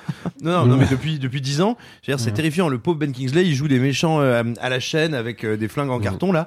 Merci, euh, merci Et le patron des studios moldaves, c'est Steven Seagal. Voilà. Alexis, sur euh, ces- je crois que t'en as vu qu'un pour être. Je n'ai vu que le signe, donc euh, je vais être euh, relativement court, puisque je peux pas m'exprimer sur la totalité des, des films. Mais ce que tu as dit, Arthur, est intéressant sur le fait que, effectivement, beaucoup de gens reprochent souvent à Wes Anderson d'avoir des, des super idées de cours qui sont étirées, parfois beaucoup trop. Et c'était exemplairement le cas avec The French Dispatch, qui était en fait juste une suite de courts-métrages qui n'avaient pas beaucoup de liens les uns avec les autres, euh, et ça manquait de cohérence. Mais tu vois, pour n'avoir vu que le signe, je trouve que ton, ton interprétation fonctionne bien sur le signe, mais pour moi, c'est pas du tout un point positif, dans le sens où j'ai pas le sentiment de voir un court métrage de 17 minutes, j'ai le sentiment de voir un court métrage de 30 minutes qu'on aurait écrasé le plus possible pour que tout rentre en 17 minutes. Et ça passe notamment par le tempo insupportable des dialogues, quoi. Et en fait, moi, je... merci Alexis. Ah non, vraiment, moi, ça, me- ça me, ça me, ça m'irrite, quoi. Mais même, je vais être très honnête et je vais être un, tout petit peu méchant. Moi, je, je, je- j'aime bien le Wes Anderson des débuts. Je suis pas un fin connaisseur, je suis pas un spécialiste, hein, mais j'aime beaucoup à bord du Darjeeling Limited. Je trouve que pour le coup, son court métrage Hôtel Chevalier est pas loin d'être un des plus beaux courts métrages que j'ai vu ces 25 dernières années. Je trouve que euh, Moonrise Kingdom, que Sophie m'a fait découvrir il y a pas longtemps, euh, est aussi un très très beau film. Je trouve que c'est des films qui débordent d'humanité et où surtout, je sens que Wes Anderson, il a déjà son style. Il a déjà ses obsessions pour la symétrie, pour le mélange des couleurs pastel, pour le, le côté très vintage de sa direction artistique. Tout est déjà présent mais mais il y a du dynamisme, il y a de la variation, c'est-à-dire qu'il y a des ruptures. On sent que Wes Anderson, il est conscient à cette époque-là que si son style est présent à 100% dans tous les plans, dans toutes les scènes, bah en fait cette surstylisation permanente va faire que rien rien ne va plus se détacher, rien ne va plus faire relief. Et du coup bah le film va devenir une espèce d'électrocardiogramme plat qui parce que à fond tout le temps stylistiquement bah en fait ne, ne, ne dégage plus grand chose. Et j'ai l'impression que ça, ce, ce savoir-faire là, cette minutie là qu'il avait au début, il l'a progressivement perdu. Et je vais être très honnête, moi quand j'ai vu euh, le signe, ça vaut ce que ça vaut comme réflexion. Hein, c'est, je, c'est pas, suis pas le couteau le plus affûté du tiroir encore une fois sur ce débat. Moi je me suis dit, tiens, j'avais jamais vu, j'avais jamais vu les choses comme ça. Je pense que Wes Anderson serait un formidable réalisateur de publicité. Et Alors déjà, t'as pas dit ça, t'as dit théâtre. Non, j'ai pas dit que c'était un. Bah, tu réalises pas du théâtre. Non, tu mets mais en scène tu- du théâtre. tout- à l'heure, tu disais, ah là là, bah en fait, euh, il va faire une pièce de théâtre et puis euh, comme ça, la boucle sera bouclée. Enfin, vraiment, non mais, non mais que- bien sûr, mais je suis d'accord. Sauf que là, là, je parle vraiment de son, de son, de son style visuel. Je parle pas de, du fait que sa caméra ne bouge jamais et qu'il ne sait manier que deux plans différents. Où là, pour le coup, effectivement, j'aurais plutôt tendance à le renvoyer vers le théâtre. Mais, euh, mais c'est surtout que je trouve qu'au bout d'un moment, il devient sa propre publicité. C'est-à-dire que j'ai l'impression qu'à chaque fois qu'un film de Wes Anderson sort, bah, euh, on va tous voir parce que ah oui, bah, on connaît le style de Wes Anderson. Qu'est-ce qu'il a pu faire?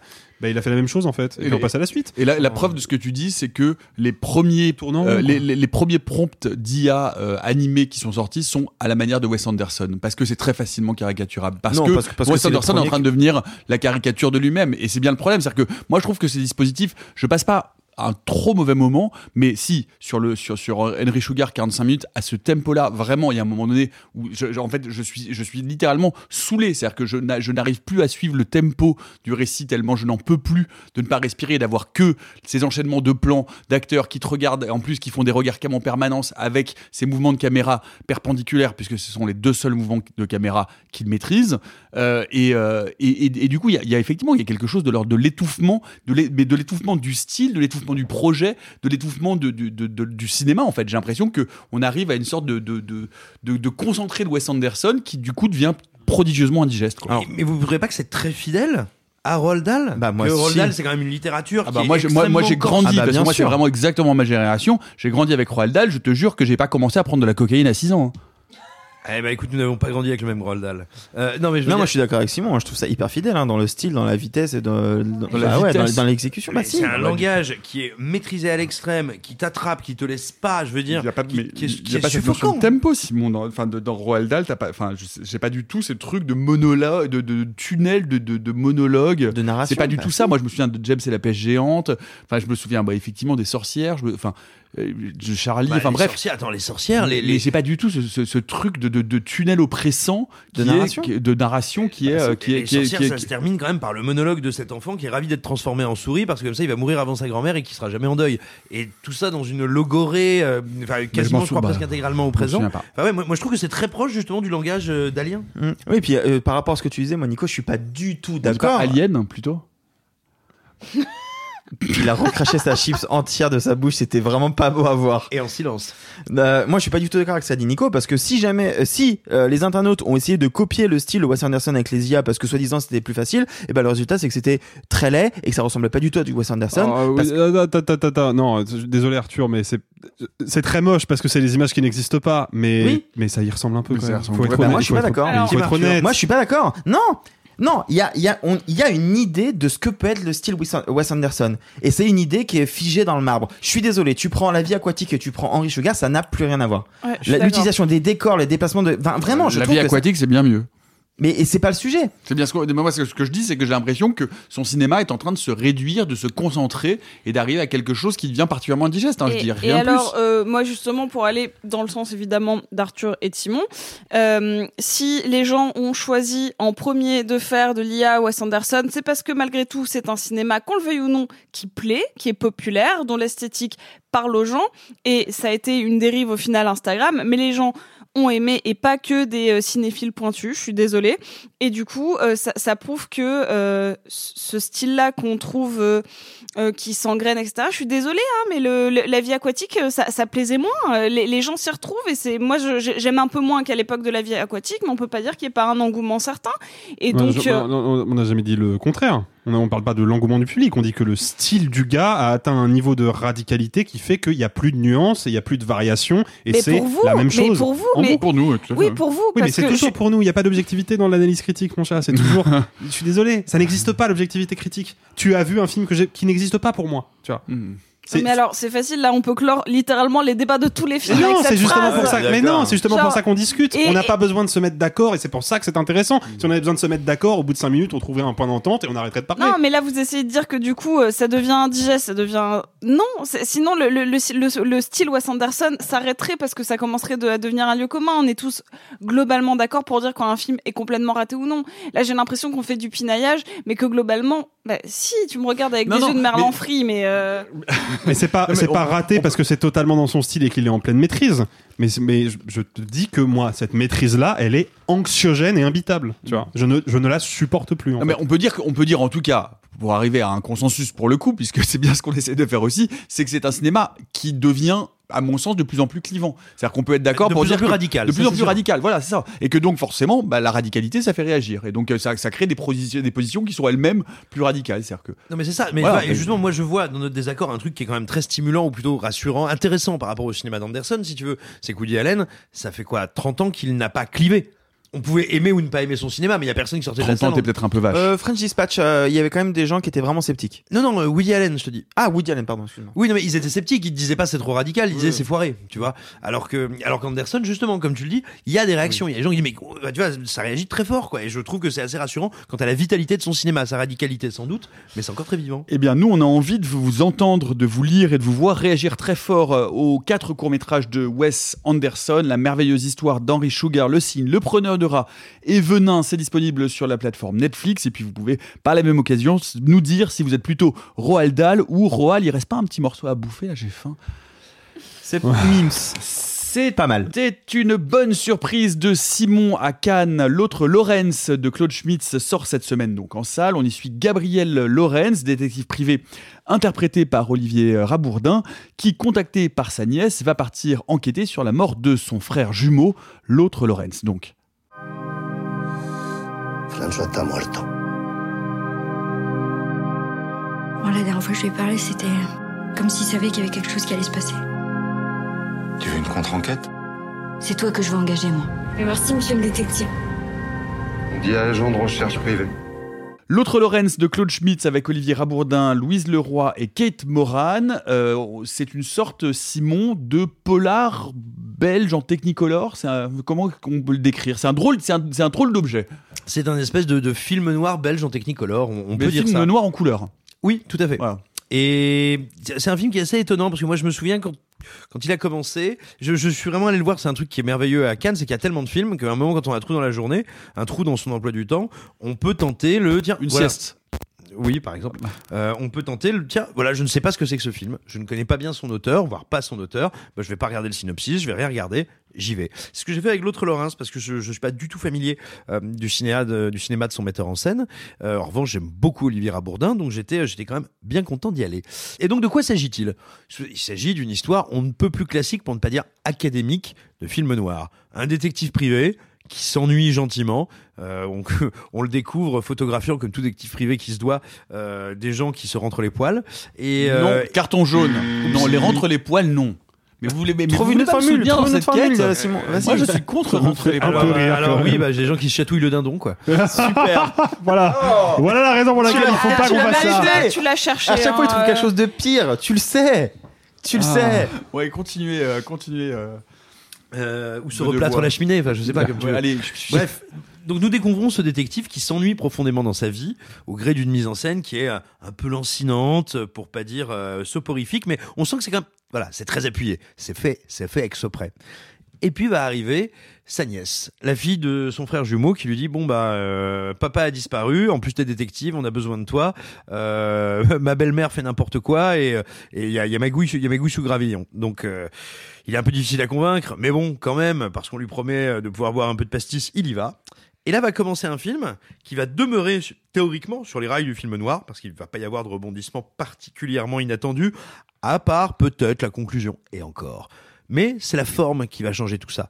Pourquoi la forme? Parce que euh, son réalisateur va s'amuser à toujours décaler, mais un tout petit peu. Ce qui pourrait avoir l'air de ne pas y toucher, ce qui pourrait avoir l'air d'être un metteur en scène qui se pince un peu le nez avec un genre très très marqué euh, stylistiquement, ça, pour moi, ça devient une espèce d'assez fascinante machine de décalage. C'est-à-dire que plutôt que d'avoir d'énormes effets de style, plutôt que d'avoir d'énormes twists, d'énormes rebondissements ou d'énormes retournements par rapport à la recette habituelle, on va décaler un petit peu partout notre détective privé n'est pas tout à fait un détective privé habituel. Comme dans tous les films noirs, bah, il y a forcément une vampe, mais qui ne sera jamais une vampe parce que euh, le, le, le, le, film n'est pas un, petit manifeste pro inceste comme le film de Catherine Breillat. Euh, il y a il y a une deuxième vampe, l'horrible marâtre, l'affreuse belle-mère, mais qui est suffisamment perdue et touchante pour déjouer pas mal, du moins semble-t-il, de, de codes attendus dans tout ça. Il y a évidemment le loubar, un espèce de Elson Joel de Biarritz. Bon, bah, une fois que vous l'avez dit, vous avez compris qu'il ne correspondait pas tout à fait au canon. Et en fait, cette addition de petites distorsions va donner au film une singularité, une atmosphère ouatée. En fait, une atmosphère fantasmatique, une atmosphère de rêve. Et cette atmosphère de rêve, on la doit essentiellement, enfin beaucoup, euh, beaucoup, beaucoup, beaucoup à la photo de Florent Berruti, euh, qui réalise une mise en scène que je trouve incroyablement sensuelle, très sensorielle. J'ai l'impression de sentir les peaux. Je sens que ce personnage-là est su, que celui-là il s'est trop parfumé, que ce euh, ce bar de nuit, il sent un petit peu, vous savez, l'acétone et les, les nettoyants. Bref, je trouve qu'il y a une réalité matérielle et physique dans le film qui est assez fascinante. Et puis, bah, comme d'hab, on a Olivier Rabourdin. Olivier Rabourdin, il fait partie de ces gens. Je veux dire, enfin, si le type joue la pluie, t'achètes un kawaii, quoi. Euh, ouais, pareil, je suis pas sûr de ce que ça veut dire, mais ça veut dire qu'il joue très bien. Euh, à ses côtés, il y a, y a, la, y a, y a alors, j'ai dire une nouvelle venue. Je n'ai pas vérifié euh, son CV, euh, grand mal m'en prenne, mais en tout cas une comédienne que je ne connaissais pas, Louise Leroy. C'est son premier long. Voilà, et ben je trouve assez impressionnante parce que c'est pas évident de s'en tirer avec cette partition de la jeune femme très sexy et très séduisante, mais qui ne le fait pas exprès, qui euh, porte sa beauté comme on porterait un vieux pull. Et, et je trouve que elle le joue admirablement bien. Elle déjoue les petits pièges de la dramaturgie du scénario, du scénario assez remarquablement. Alors oui, voilà, le film est pas parfait. Encore une fois, je le redis, il a une intrigue un dénouement extrêmement classique. Et si vous connaissez le film noir, bah voilà, vous savez absolument tout ce qui va se passer. Mais il a une atmosphère, une interprétation et euh, une espèce de, oui, de, de, de drôle d'intranquillité qui m'ont énormément charmé. Arthur, c'est pas tout à fait le même enthousiasme. Non, pas tout à fait. Après, je l'ai pas découvert dans un environnement canois. Peut-être que j'aurais senti, perçu d'autres choses. Non, non, moi j'ai surtout eu un, un ennui profond tout du long. Je, je trouve que c'est pas effectivement euh, Simon a raison, c'est du bel artisanat. La photo est, est, assez jolie. Et effectivement, il y a une espèce de, de texture à l'image euh, qui est bien ressentie. Et effectivement, le casting est super. Bourdin et Leroy sont, sont vraiment top. Et même Kate Moran aussi. Elle est très le problème, c'est qu'il se passe une intrigue sous mes yeux dont je me fous un peu, auquel je suis jamais accroché, avec des personnages qui ne à aucun moment ne semblent réaliste, enfin en tout cas qui me semble trop superficiel et un peu faux pour que je puisse croire à cette intrigue. Euh, enfin, je veux dire, il y a un moment, il y a des, il y a des espèces de loupards euh, qui sont censés être des méchants, qui sont à un niveau de caricature poussé volontairement euh, assez loin dans le dans le truc, mais en même temps, moi du coup trop éloigné de ce que je pourrais croire un minimum et puis un problème de rythme c'est quand même vachement long. Les scènes elles sont vachement longues les scènes d'action sont vachement lentes. Enfin il y y y a un truc qui fait qu'en fait moi je, vois un film et je le subis un petit peu. Et c'est terrible parce que c'est pas un film qui est non plus totalement à côté de la plaque qui qui rate pas tout. Je suis pas sûr qu'ils réussissent à exploiter les codes du film de noir euh, du film noir comme ce qu'ils voudraient faire. Enfin ça je, laisse la parole je laisserai la parole à Alexis là-dessus mais moi je passe mais à côté complet complet, un, un, ennui euh, de A à Z. Le rôle de, de la belle-mère, euh, je le comprends pas. Enfin, je le, ou alors je le comprends trop, justement, je sais pas. Euh, enfin, ouais, franchement, je, je c'est rare d'avoir des films comme ça où vraiment on, c'est juste un, je sais pas si c'est juste un problème d'écriture ou pas, mais j'ai l'impression. Alexis, pareil, pas convaincu. Non, pas convaincu. Euh, mais enfin, à, à, la réflexion, je, je, je, perçois quand même quelques-unes des, des pistes d'interprétation que Simon a posées. Néanmoins, moi, j'ai quand même le, le souvenir d'un film euh, bah, somme toute, euh, en fait, d'un film assez indécis. J'ai l'impression que il a envie d'investir le genre du polar et en même temps, il rejette sa codification, où il la, où il la tourne en dérision, mais d'une manière qui se révèle à mon sens improductive, parce que Il y, a fondamentalement rien qui m'accroche d'un point de vue comique. J'ai pas le sentiment d'être face à une parodie. J'ai le sentiment d'être face à un film qui, encore une fois, peut-être par indécision euh, ou par manque de radicalité, a voulu aller dans le pastiche, a voulu aller dans la parodie, mais y allait que d'un cran, alors qu'il lui en aurait fallu peut-être trois ou quatre. Et, euh, et je, du coup, je suis face à un film qui est sur un entre-deux permanent. Je ne sais pas dans quelle tonalité il évolue, je ne sais pas dans quel état d'esprit il veut me conditionner. Donc je passe tout le film à me demander véritablement quel est son objectif, à, quel degré il est censé interagir avec moi et, euh, et, interagir avec mes émotions. Et puis, alors ça pour moi, c'est vraiment pour le coup euh, le, le, point final qui me, qui me fait rester en dehors tout du long. Je suis d'accord, la photographie est extrêmement soignée et pour le coup, elle, elle est radicale. Elle sort des sentiers battus. Ce qui me pose un autre problème, c'est que pour aussi belle que la lumière soit, je trouve que le cadrage est vraiment un cadrage de, cinéma autorisant empesé, qui clairement a bouffé énormément de films d'Eric Romer et les a jamais digérés correctement. Et, et à partir de là, bah, j'ai le sentiment surtout d'un film qui, en plus de me sembler confus, indécis, qui manque de, qui manque de panache et qui manque de radicalité, d'un film qui, esthétiquement, bégaye toujours les mêmes valeurs de plan, toujours les mêmes focales, toujours les mêmes dispositifs de dialogue du début à la fin, avec un, manque d'intensité qui, euh, qui au bout d'un moment devient euh, barbant. Je suis désolé, euh, c'est pas peut-être pas ce qu'il y a de plus intéressant à dire sur le film, mais pour ma part, c'est un rejet complet. Quoi. Simon, pour conclure. Alors, je, je, te rejoins en partie sur la question de la, de la mise en scène, parce qu'il y a notamment, oui, un vrai problème, c'est qu'on sent que le, le, le, film est, euh, je dirais pas indécis, euh, je dirais veut s'inscrire, et je parle vraiment spécifiquement du découpage et du cadrage, dans une école qui peut-être ne devrait pas être la sienne, ou en tout cas qui est pas très pertinente ici. Le format, notamment le ratio d'image, qui est pas loin d'être un format carré, je me souviens plus s'il l'est tout à fait, mais, euh, mais me paraît relativement inapproprié. Enfin, ça fonctionne pas avec la composition des plans, par exemple.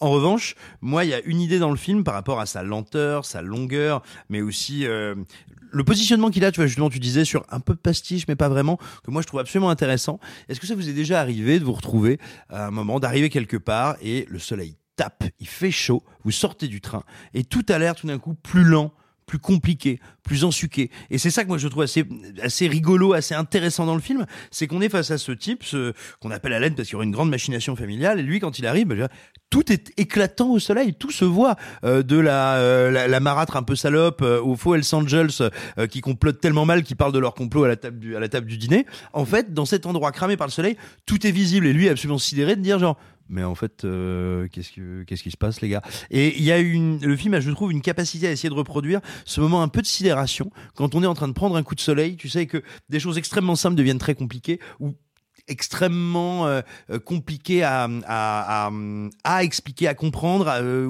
qu'on n'arrive plus à s'en évader. Le film crée comme ça une espèce de gang de chaleur que je trouve très intéressante. Mais oui, le cadrage, c'est une de ses limites, je suis d'accord. Eh bien, vous, à vous de nous dire ce que vous avez pensé de l'autre Lorenz de Claude Schmitz avec Olivier Rabourdin, Louise Leroy et Kate Moran. Et puis, vous pouvez nous dire également si vous êtes plutôt l'autre Lorenz ou l'autre Boccolini. Tout ça, évidemment, dans les commentaires de nos réseaux sociaux. C'est vraiment c'est de la fatigue. Hein. Et on n'est que le 5 octobre. Et avant de parler d'une autre femme méchante, Arthur, on va parler de Mean Girls. si vous êtes fan de Mean Girl, vous savez oui. peut-être que euh, le 3 octobre est un peu le jour Mean Girl. Oui. C'est le jour où, au début du film, quand le personnage de, de Est-ce que c'est la date de naissance de ma mère que tu dis ça Pas du tout. C'est la date de naissance de ta mère Absolument. Mais peut-être qu'elle est fan de Mean Girls Je crois pas qu'elle l'ait vu, mais ça n'a rien à voir parce que ma maman est très gentille. Eh ben, bon anniversaire, la gentille maman, maman, de Nico. Au début du film, une scène où le personnage incarné par Lindsay Lohan va avoir son crush euh, qui va se tourner vers elle pour lui demander quel jour il est. Il Jonathan est le 3... Bennett. Il est le 3 octobre et donc du coup, voilà, c'est devenu une espèce de mème sur internet. Euh, la Paramount s'en joue dessus. Voilà, le 3 octobre, c'est la journée Mean. Et ben, qu'est-ce qu'ils ont fait cette année? Ils se sont dit, tiens, c'est rigolo, il se passe un truc sur TikTok. Je sais pas si vous avez vu, il y a des comptes qui repartagent des bouts de films de une minute, filmés donc en 16-9, mais avec un format 9-16. Enfin, en gros, sur votre iPhone, c'est comme si vous voyez le format film, mais que sur euh, le milieu de l'écran. Ils refont les pan and scan de jadis, quoi. Et euh, du coup, bah en 40, 50, 60 parties, c'est des, des, vrais trucs, hein, c'est des vrais problèmes. Ça pose des questions de droit, de copyright. Moi, je peux vous dire, ma petite cousine qui est actuellement en quatrième, troisième, des problèmes euh, d'épilepsie aussi, peut-être. Euh, tout à fait, a déjà regardé plusieurs épisodes de Grey's Anatomy comme ça sur TikTok, parce que ce sont des comptes qui vont pirater les épisodes, les couper en, en parties et les mettre comme ça. La Paramount a eu la drôle d'idée de se dire, tiens, tiens, pour parler aux jeunes et leur faire aimer ce film à nouveau qu'ils ne connaissent peut-être pas, on va mettre Mean Girls intégralement pendant une journée entière, la journée du 3 octobre, en sur TikTok de cette manière-là. Sur le compte officiel euh, qu'ils ont créé, Mean Girl. Alors, c'était que pour une journée, c'était que pour l'opération spéciale, mais ça soulève plein de points. Déjà, premièrement, euh, what the fuck? Enfin, juste comment on consomme un film, qu'est-ce que ça veut dire? Est-ce que on est obligé d'adapter forcément nos manières de, concevoir l'art à comment elle est utilisée ou consommée via- les plus jeunes si les moyens ne sont pas forcément adéquats à cet art-là? Puis ça pose un autre problème, ça intervient juste après la fin de la grève entre les scénaristes et les studios qui se plaignaient justement du fait qu'il y avait des manques de, de rémunération sur la diffusion des œuvres. Évidemment que les scénaristes de Mean Girls n'ont absolument rien touché sur la distribution d'un film gratuitement sur TikTok à des millions et des millions de jeunes à travers le monde. Et ça, en termes de symbole, c'est dégueulasse. Et puis vraiment ce, truc de se dire on va découper notre film en 57 parties pour le mettre à un ratio qui est pas le bon ratio adapté au portable sur une application. Enfin, ça n'a aucun sens. Et moi, moi, je pr- propose même de faire l'expérience de le regarder sur une watch. Ouais, bah, c'est- Histoire vraiment qu'à un moment donné, finalement, tu, tu, tu- vraiment la portion d'image soit réduite exactement à un dixième de la taille de, de ton ongle ça, de petit que- doigt, quoi. Parce que vous le savez, je l'ai déjà dit ici, j'ai déjà vu moi au moins un grand film sur iPhone. C'est pas adapté, je m'en vante pas non plus, mais ça arrive. On, on- ça arrive à tout le monde de regarder parfois des trucs sur son portable ou autre. Là, c'est encore un ratio différent parce que c'est même pas votre portable que vous regardez de manière horizontale. C'est tu regardes ton portable de manière verticale et t'as un truc au milieu. C'est-à-dire que l'image est plus petite. Effectivement, l'Apple Watch c'est exactement ça. C'est exactement ça. Et, et surtout, enfin, je sais pas ce que- le message que ça renvoie sur comment on diffuse nos œuvres et comment on les et, saucissonne, et, et surtout, ouais, en fait, et quels droits ont les majors par rapport aux œuvres qu'elles détiennent? Enfin, c'est c'est assez tragique. Euh, juste, elle a dit quoi? Tina Fey s'exprimer ou pas? Pour l'instant, rien. Bah, en fait, je pense, je, je suis peut-être euh, un tout petit peu trop euh, cynique, mais euh, j'ai le sentiment que Simon va me suivre là-dessus. Je pense qu'il se venge. Je vais, être, je vais être très honnête. Je pense que la Paramount Pictures se venge entre guillemets, hein, parce que la Writers Guild of America a mis fin à sa grève après avoir obtenu un accord qui littéralement met les studios au pas. C'est-à-dire que les studios ont perdu la bataille. Juridiquement, c'est la WGA qui l'a gagné. Bon bah il leur reste aucune arme, ils vont être obligés de suivre le mouvement, ils vont perdre de l'argent au profit des artistes et notamment des scénaristes. Et bah euh, quoi de mieux que de partir en beauté avec un dernier coup de pute en balançant le film euh, écrit et réalisé par des personnalités qui en plus ont été sur les piquets de grève directement sur TikTok. En mode bon bah puisque c'est comme ça, hop, fuck et, euh, et au moins on aura eu le dernier mot, tu vois. Moi je pense que c'est ça. Que c'est ça. hein. Moi, je voudrais juste, pour, euh, je donne la parole après Simon, mais juste, c'est pas la première fois hein, que ça arrive. Ils avaient déjà fait ça pour euh, pour des séries. Ils avaient notamment fait ça pour une pour un épisode de Love Island. Il y a aussi euh, Silo, la série d'Apple TV, qui avait, dont le premier épisode avait été diffusé sur Twitter. euh, comme un coup de promotion parce que c'est ça hein, pour eux c'est avant tout du marketing hein. et euh, et il y avait aussi ça euh, pour Killing It bref euh, c'est pas la première fois et c'est sans doute pas la dernière Alors, plusieurs euh, remarques préliminaires. Moi, je découvre le sujet à l'instant, donc j'ai pas eu le temps de, de beaucoup y réfléchir, mais néanmoins. Euh, Premièrement, s'il vous plaît, ne faites pas ça pour le porno. Ça va vraiment devenir insupportable s'il faut comme ça toutes les 57 secondes euh, euh, avoir les mains libres. Donc, s'il vous plaît, pas sur euh, Autobahn Prostitution Drive. Surtout pas sur celui-là. Surtout pas celui-là, parce que dans- parce au qu'on- milieu d'une scène à moto, c'est c'est pas possible. Parce que surtout, on n'a pas fini de le réaliser encore. c'est ça, c'est ce qu'il faut dire. C'est que c'est notre grand projet. Euh, de- deuxième, euh, deuxième réflexion. Euh, bi- bien sûr que je- ça ne me donne pas envie de regarder un film comme ça. Bien sûr, ça me donne envie maintenant de désigner les personnes euh, nées après moi comme étant les jeunes, comme un vieux. Euh, Évidemment, oui, et j'ai envie qu'il leur arrive des choses qui font qu'ils vont vivre moins longtemps. Néanmoins, je me souviens quand même d'un truc. Ça, vous voyez, c'est quand même une pratique identifiée. Les gens qui vont subir des films comme ça ou les apprécier comme tels, euh, le font parce qu'ils utilisent TikTok.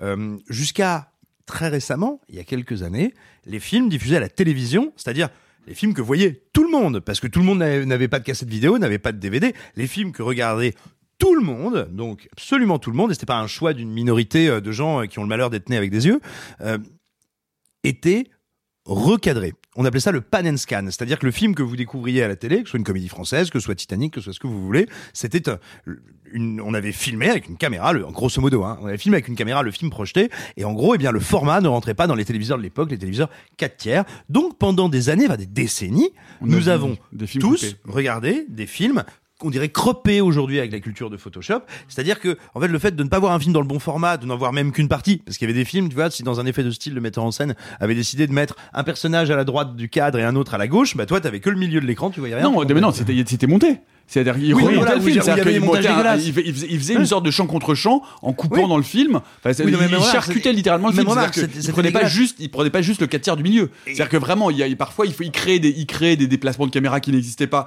pour déplacer la caméra sur un plan fixe. Enfin, non, non, vraiment, il remontait le film pour la télévision. Mais, mais ce que je Mais veux au moins, il y avait du remontage. Oui, mais ce que je veux dire, c'est que ça a duré jusqu'à très récemment, qu'il y a encore aujourd'hui des chaînes de la TNT ou des petites chaînes qui achètent parfois des versions pan and scan ou qui les possèdent, tu vois, dans des catalogues. Donc, en fait, d'une, ça ne m'étonne pas. Il y a toujours eu, quand, quand tu ne visionnes pas au cinéma, tu ne visionnes pas l'œuvre telle qu'elle a été conçue. Donc, en réalité, on pourrait, en exagérant, et je sais que, je sais que j'exagère, euh, soutenir que entre un TikTok et un DVD sur ta télé, il n'y a pas de véritable différence de nature. C'est déjà une dénaturation du cinéma. En réalité, c'est pas ça que je dis, bien sûr. Je sais que j'exagère quand je dis ça, mais philosophiquement, quoi.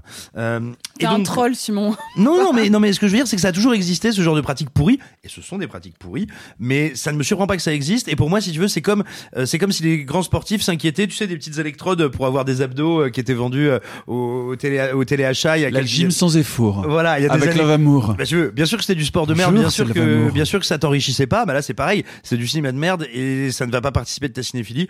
Ça existe, mais néanmoins, néanmoins, une dernière chose, je voulais qu'on demande à non non mais à, à Maïté, euh, Ah. qu'est-ce qu'elle nous, euh, nous recommandait de faire si par exemple vous êtes parmi nos auditeurs qui ont des ados qui regarderaient les films comme ça. Des abdos Euh, Avec ma gym sans four, vous pouvez être plus belle comme roi. Maïté, Maïté, qu'est-ce qu'il faut faire Alors, si vous avez un adolescent qui regarde Mean Girls euh, comme ça là, sur le TikTok, alors c'est facile, hein. Alors, c'est un plat, vous lui faites un petit plat, c'est simple. Vous lui prenez, il lui faut un avant-bras, un avant-bras, vous le tenez, euh, vous le tenez sévère. Vous prenez le couteau là, vous le prenez celui-là là, hop. Alors il faut l'amener juste sous le poignet. Alors surtout pas l'horizontale, dans la longitudinale. Vous plantez fort, fort, fort, fort, fort, et éventuellement vous arrêtez s'il dit d'accord, papa, on le fait sur le 16 neuvième. Là d'accord, là voilà. Mais sinon attention, cet adolescent, il faut le finir snacké. Hein. Simon Rio, vous en tournez dans les Leclerc, dans les Intermarchés Le et dans les interdit. Super U, sur les parkings parce qu'on ne le laisse plus rentrer à l'intérieur parce qu'avant il mettait ses doigts dans les poissons. Bon, on va essayer de ramener un petit peu de sérieux là-dedans quand même. Ah, Euh, non, mais alors, il faut effectivement, euh, t'as bien fait de Simon de mentionner la technique du, euh, du pan and scan, qui était quand même une technique euh, scandaleuse. Il faut quand même rappeler que pendant longtemps et jusqu'à moi, je crois de mémoire, mes 10-12 ans, euh, la plupart des téléviseurs, voire même la totalité des téléviseurs qui étaient vendus dans les magasins, étaient au format 4 tiers. Donc, bah, en fait, tu ne peux pas diffuser du cinémascope sur une télévision 4 tiers. C'est-à-dire que là, on n'est pas sur le même registre. C'est-à-dire que le film, Mean Girls, il a été diffusé à la télé, il a été diffusé en salle évidemment, il existe en Blu-ray, il est disponible sur les plateformes de streaming où vous pouvez le trouver au bon format, puisque maintenant les écrans domestiques sont en 16 neuvième, donc ils peuvent, afficher tous les formats. Euh, les films, par exemple les vieux westerns en cinémascope, à l'époque du 4 tiers, on ne pouvait pas les projeter sur un écran 4 tiers, ou alors on avait un truc absurde avec un les deux tiers supérieurs et inférieurs de l'écran noir et juste le tiers du milieu euh, horizontal euh, avec de l'image. Ce qui est stupide, personne n'a envie de regarder un film comme ça, donc on les remontait pour qu'ils occupent tout le cadre. C'est pas tout à fait la même chose. Dans un cas, c'est une contrainte technique qui mène à une dénaturation du film. Là, c'est un geste de studio purement marketing et absolument pas nécessaire pour la diffusion du film dans les milieux domestiques. Donc c'est pas tout à fait pareil quand Je même. dis pas que je fait pareil, mais c'est les gens du marketing, ils viennent des enfers, il faut qu'ils meurent. Enfin, je veux dire, euh, c'est- on comprend, Allez, on comprend que ça allez, arrive. on va passer au dernier film de la semaine. Dernier film de la semaine avec une magnifique plongée en kakistocratie. Mot de la semaine. Kakistocratie. Euh, c'est les pays qui sont dirigés par des kakis. Alors, tu parles du fruit ou de l'animal? Les deux. Le fruit. Il y a un animal qui s'appelle le kaki, oui. hein. Kakisto Non la couleur. Ah oui, le- C'est des Ah. gens qui vivent en... Non, pas du tout. Eh non, Gouvernement par de- les pires personnes ou par des personnes considérées comme particulièrement médiocres. Voilà, Tu du connais la racine ou pas Donc on vit en kakistocratie Bah, depuis, clairement, oui. depuis euh, hein. un sacré paquet de bout de temps. hein. Voilà, bref, on va bien se marrer avec Bernadette Chirac, dites donc. Elle est aristo, bourgeoise, méchante, délaissée, trompée, mais à la fin réhabilitée parce que quand même, bon Dieu, quelle femme cette Madame Chirac. Je dois vous prévenir, euh, les résultats ne sont pas bons. Les gens vous trouvent euh, ringarde, Bonjour Madame Chirac. Bonjour Molinier. froide, 19,8, Bonjour Madame. Bonjour Madame Chirac. austère, acariâtre, à égalité avec revêche. Oui, bon, ça va, j'ai compris. Bernadette de Léa Doménac avec Catherine Deneuve, Michel Villermoz, Denis Podalides, Sarah Giraudot. C'est donc, eh bien, c'est donc une adaptation live action du Bébé Show.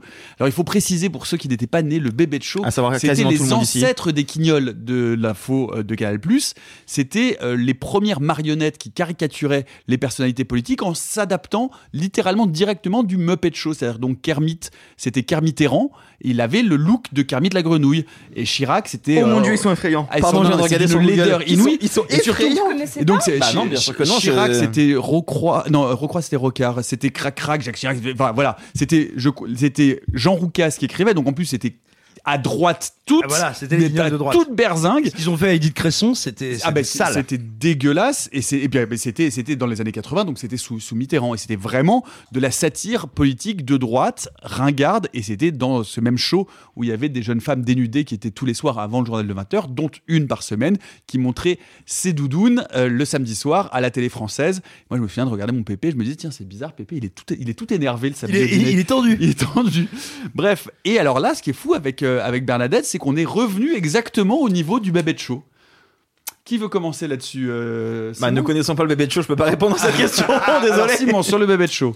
Parce que franchement, Villermoz, Allez, bon courage. c'est crac crac, euh, manger les pommes. Enfin, on est vraiment à ce niveau-là de caricature gênante. Oui, après, alors moi pour le coup, tu vois, c'est intéressant parce que ce que tu as, as décidé de mettre en avant là euh, pour nous lancer, c'est peut-être un des seuls éléments positifs du film à mon à mon sens parce que je lui suis assez reconnaissant de ne pas jouer comme euh, la conquête avant lui, notamment une espèce de volonté, tu sais, de reproduire. Il y a toujours cette tentation euh, quand on fait euh, quand on fait une fiction politique, surtout sur euh, une politique contemporaine ou quasi contemporaine qui a quelques années à peine, on a envie de tu sais de donner des gages aux spectateurs de réel, d'authenticité. Vous avez vu comme mes toupets sont bien faits, vous avez vu comme ces faux ventres sont bien construits, vous avez vu comme les acteurs imitent bien les voix.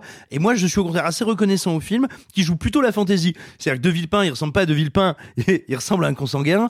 Euh, Jacques Chirac, Jacques Chirac, on dirait, un, tu sais, un, mec qui dirige des autotamponneuses et qui est sur le point de s'agacer à cause des gamins qui fait attention toi si t'attrapes pas la queue du Mickey ça va mal Ça, c'est Sarkozy, ça. Oui, pardon, c'est Sarkozy, Ouais. excuse-moi, lapsus. Ce que je veux dire, c'est qu'il n'y a pas de...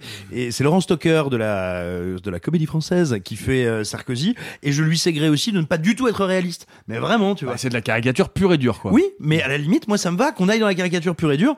Je, je suis pas contre. Après, moi, là où j'ai un problème, c'est qu'il y a certains personnages pour moi qui ne sont pas dans la caricature, qui sont dans le rien. Par exemple, Hermoz en Chirac, il joue un demeuré total. Pourquoi pas Mais je veux dire, on peut décider que Chirac était un demeuré total, mais du coup, il n'y a aucune gloire de la part de Bernadette à, le, dépasser intellectuellement, parce que, enfin, je veux dire, faire plus fort qu'une truite, euh, qu'une truite ouverte euh, euh, au, au puissance 4, c'est facile. Euh, non, moi, l'énorme problème que j'ai avec le film, en fait, il commence et quand même, je m'amuse pas beaucoup. Je, je passe pas un mauvais moment. C'est un peu l'équivalent filmique pour moi d'une euh, d'une demi-molle, quoi. Et, euh, et, et donc je, je me dis tiens, mais par contre, je, je m'ennuie de plus en plus. Mais mais ce n'est jamais désagréable. Mais pourquoi je m'ennuie de plus en plus et pourquoi j'ai un goût un petit peu rance? En fait, il me semble, c'est parce que le film est très indécis, il n'a aucune idée de ce qu'il raconte ou plutôt il ne veut rien conclure de ce qu'il raconte. Il est à la fois la chronique d'un mariage qui va mal, il est à la fois la tentative euh, d'émancipation et voire même de transcendance et de renaissance euh, d'une femme qui n'a pas été éduquée à, être le sujet de sa vie. Euh, c'est aussi la chronique d'une famille qui est tellement perverse et qui va tellement mal qu'elle va, sans trop vouloir le regarder, amener l'un de ses enfants à la mort. Hein, c'est pas un spoil, c'est ce qui est arrivé. Enfin, c'est l'interprétation que donne le film de ce qui est arrivé à l'une des, enfants Chirac. Euh, Il y a comme ça énormément de sujets. Aucun n'est jamais traité dramaturgiquement, aucun n'est conclu. On parle même de la cruauté parce qu'à un moment, je veux dire, à plusieurs moments, Chirac est d'une violence et d'une cruauté envers envers son épouse qui te souffle un petit peu. Bah, ça ne donne rien, ça n'est jamais conclu. On te parle même de qu'est-ce que c'est que, bah, moment d'avoir eu un chef, on a quand même eu un chef de l'État qui sortait d'un accident vasculaire cérébral et dont le film nous dit à demi-mot qu'il était plus du tout en état de gouverner. Ce qui a souvent, et ce qui a été dit à demi-mot par pas mal d'observateurs et on va dire d'intimes du pouvoir ces dernières années, c'est pas traité non plus. On s'en fout. On nous le dit un moment puis ça disparaît. Et pourquoi? Alors pourquoi est-ce que ça va? Est-ce que ça vient? Pourquoi est-ce que le film n'a pas de forme ni de colonne vertébrale? Je pense que c'est une question, ça vient d'où on parle? Euh, le cinéma, peut-être plus encore que tous les arts, il dépend de ses conditions d'exercice. Euh, si vous filmez avec euh, une caméra DV euh, en ayant deux balles et que vous voulez faire un film de science-fiction, bah, il ressemblera pas à un film de science-fiction si vous avez 300 millions, 200 techniciens et 40 acrobates avec vous. Si vous voulez faire un film sur la politique mais que vous n'avez aucune idée de ce que c'est, eh ben vous pouvez pas le faire. Le film il est réalisé par Léa Domenac, qui est la fille de Nicolas Domenac, on va dire un, un journaliste politique. Moi je tiens, je crois que beaucoup de nos journalistes politiques de la classe dominante et bourgeoise de ce pays n'a strictement aucune idée du pays réel. Elle n'en a pas, elle ne peut pas en avoir, pas parce qu'ils sont méchants et diaboliques, parce qu'ils n'y ont jamais vécu. Et pour moi, c'est frappant dans le film. Euh, un truc dont je ne fais pas reproche au film, mais qui me semble quand même marquant, on est dans un film dans lequel tous les personnages quasiment sont des élus. Il n'y a pas d'électeurs dans le film. Ah si, pardon. Il y a, y, a, y a des trucs de la population qu'on désigne comme des trucs bien crado qui sentent le graillon dont il faut se moquer, les to les musclés. Euh, Ou les marchés. Hein. Enfin, Oui, ou les marchés, le, le- le- le cliché du marché. euh, Ou, ou le chauffeur. Le chauffeur, c'est évidemment Hmm. un type euh, veule, vulgaire, dégueulasse qui pisse sur les tortues. On y reviendra, on y reviendra sur Mais- le chauffeur. Parce qu'il y a un problème là, il y a un problème majeur aussi. Mais, mais en fait, je veux dire, c'est le film, c'est le film d'une classe qui n'a pas vraiment de problème. Donc, qui n'a pas de problème à régler. Au final, Bernadette, on raconte parce que c'est rigolo. On s'en fout de, de prétendre qu'elle est devenue une icône, ce qu'elle n'est jamais devenue. C'est rigolo. Euh, bah, on s'en fout finalement euh, que de dire qu'elle et son mari ont probablement été tellement cannibalisé leur famille qu'ils ont tué leur fille. On s'en fout parce que finalement c'est pas très grave, ça n'est que du cinéma. On s'en fout finalement de ce qui se passe parce que rien de tout cela n'est très grave. C'est un récit qui nous est raconté par des gens qui n'ont pas à s'inquiéter et qui donc ne sont jamais capables de nous inquiéter pour leur personnage. Alors c'est pas trop mal filmé. Il y a même régulièrement quelques idées.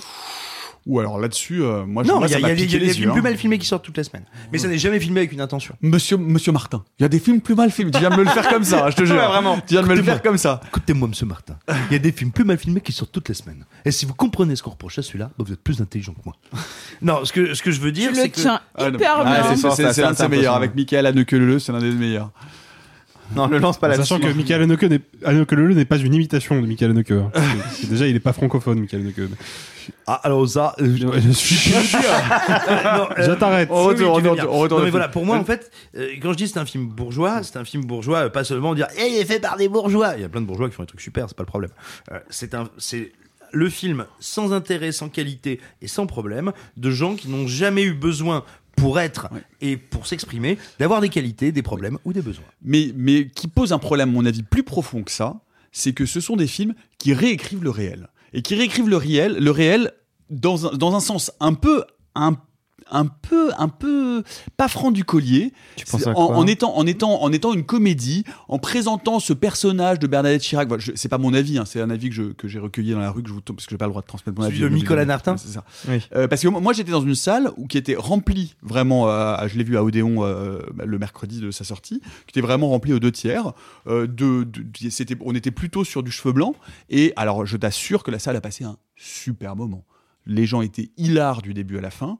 Et vraiment, et j'ai entendu les, discours en sortant de salle, c'était, un public essentiellement féminin et les gens étaient hilars. Le problème, c'est que ces films-là, en réécrivant ou en donnant sous prétexte, sous ce prétexte un peu, euh, un peu anodin de la blague, de dire, parce que c'est dit en toutes lettres, hein, au début, de manière très très lourde, on vous dit, ceci est une histoire réelle, mais en fait, il y a quand même des choses qui sont pas tout à fait vraies parce que c'est de la fiction. Donc oui, c'est vrai, mais c'est pas vrai. Et en fait, le film, insidieusement, va réécrire le réel pour faire de Bernadette ce personnage qui est celui de Catherine Deneuve, ce personnage de fiction, qu'elle n'est pas par ailleurs. Alors, le problème, c'est qu'il faut choisir. Soit on fait une comédie et on est dans la caricature et on est dans le bébête show et à ce moment-là on se moque, on est dans la satire et il n'y a aucun problème et on raconte ce qu'on veut.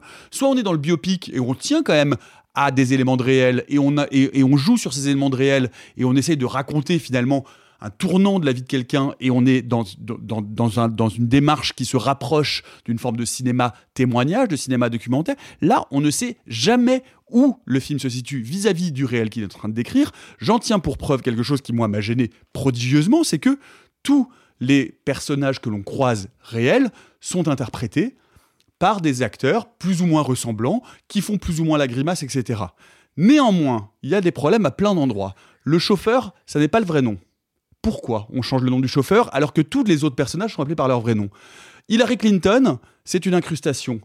Pourquoi c'est pas une actrice qui joue Hillary Clinton? Jean-Marie Le Pen, c'est la vraie photo de Jean-Marie Le Pen.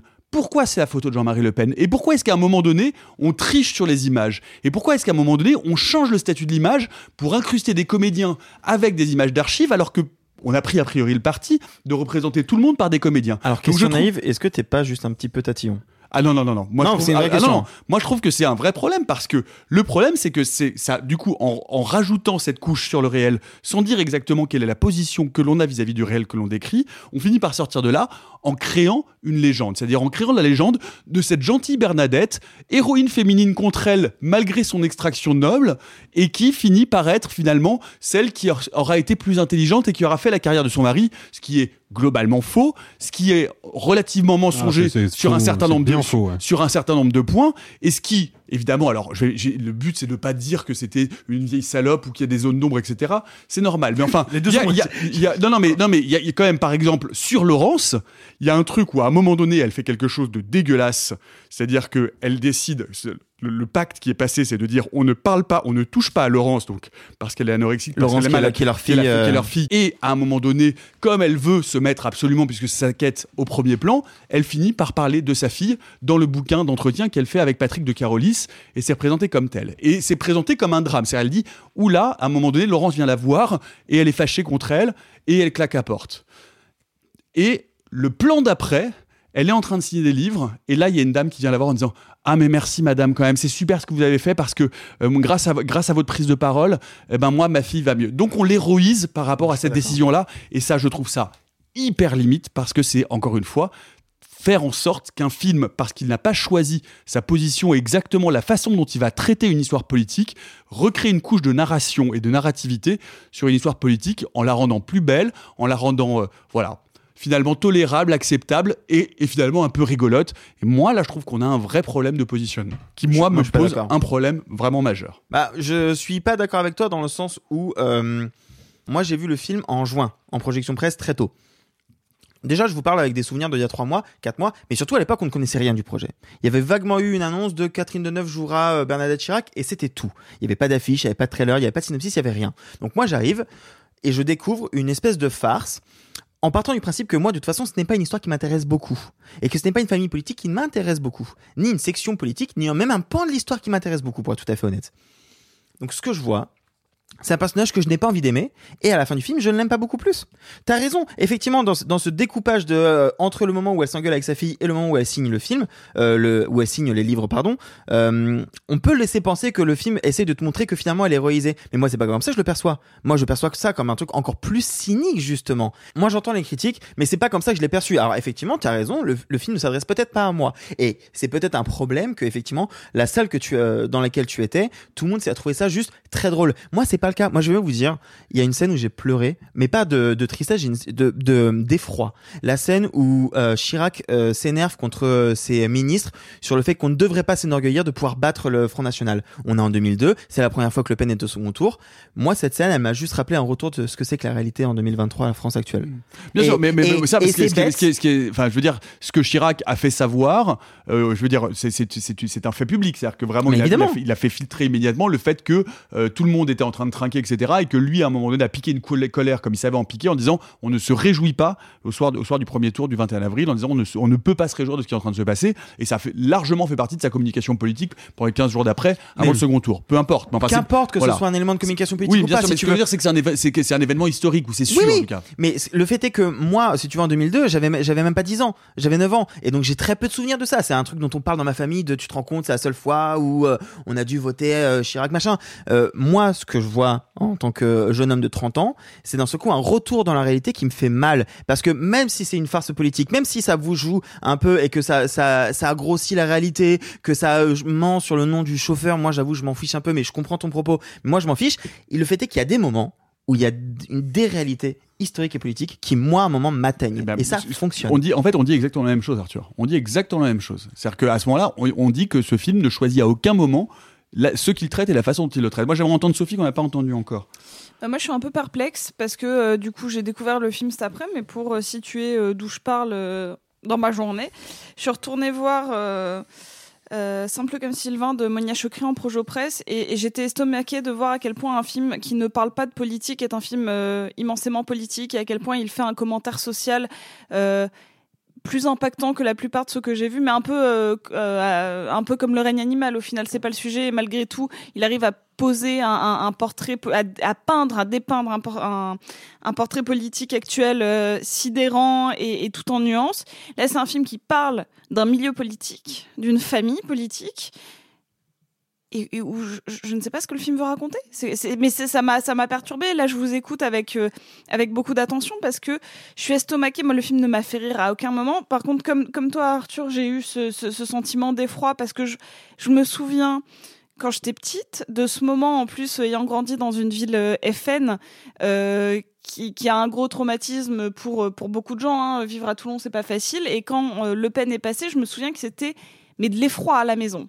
Et pourtant. Euh, je viens pas particulièrement d'une famille de gauche, mais il y avait ce, ce truc de la droite versus l'extrême droite. C'était un truc qui existait, et c'est vrai que là, a, on se prend ce truc dans la gueule qui est, il y a, y a, même plus cette séparation. Là, euh, on est dans un espèce de flou. Donc, oui, à un moment, tu te prends ça, mais je suis même pas sûre qu'elle veuille parler de ça à ce moment-là. Là, à ce moment-là, ouais, c'est, c'est, c'est, à la limite un écho, mais je suis pas sûre que le film veut parler de ça, parce qu'à ce, ce moment-là, il dit, non, mais en fait, Bernadette l'avait prédit. Et, et ça, bah, ça, un, euh, je, je, j'en sais rien, j'en sais rien. Et, Historiquement, si, il est, il est, enfin, ses biographes disent que c'est que cette scène-là est réelle. Mais moi, j'en sais rien, et voilà. c'est là, et c'est là que je veux en venir, voilà. parce que euh, je, j'étais petite, mais pas si petite. Je me souviens de trucs, mais pas de tout. Euh, j'ai grandi avec cette image de Bernadette Chirac, euh, les pièces jaunes, David Douillet, tout ça. C'est de l'imaginaire collectif de ma jeunesse, de mon enfance, qui m'a poursuivi. Sarkozy, j'étais déjà beaucoup plus grande mais je vois des trucs, j'entends des trucs, je perçois des trucs dans le film, et je dis bien des trucs parce que je suis incapable, à mon âge, avec ma culture, avec mon engagement politique, de savoir ce qui est vrai et ce qui ne l'est pas.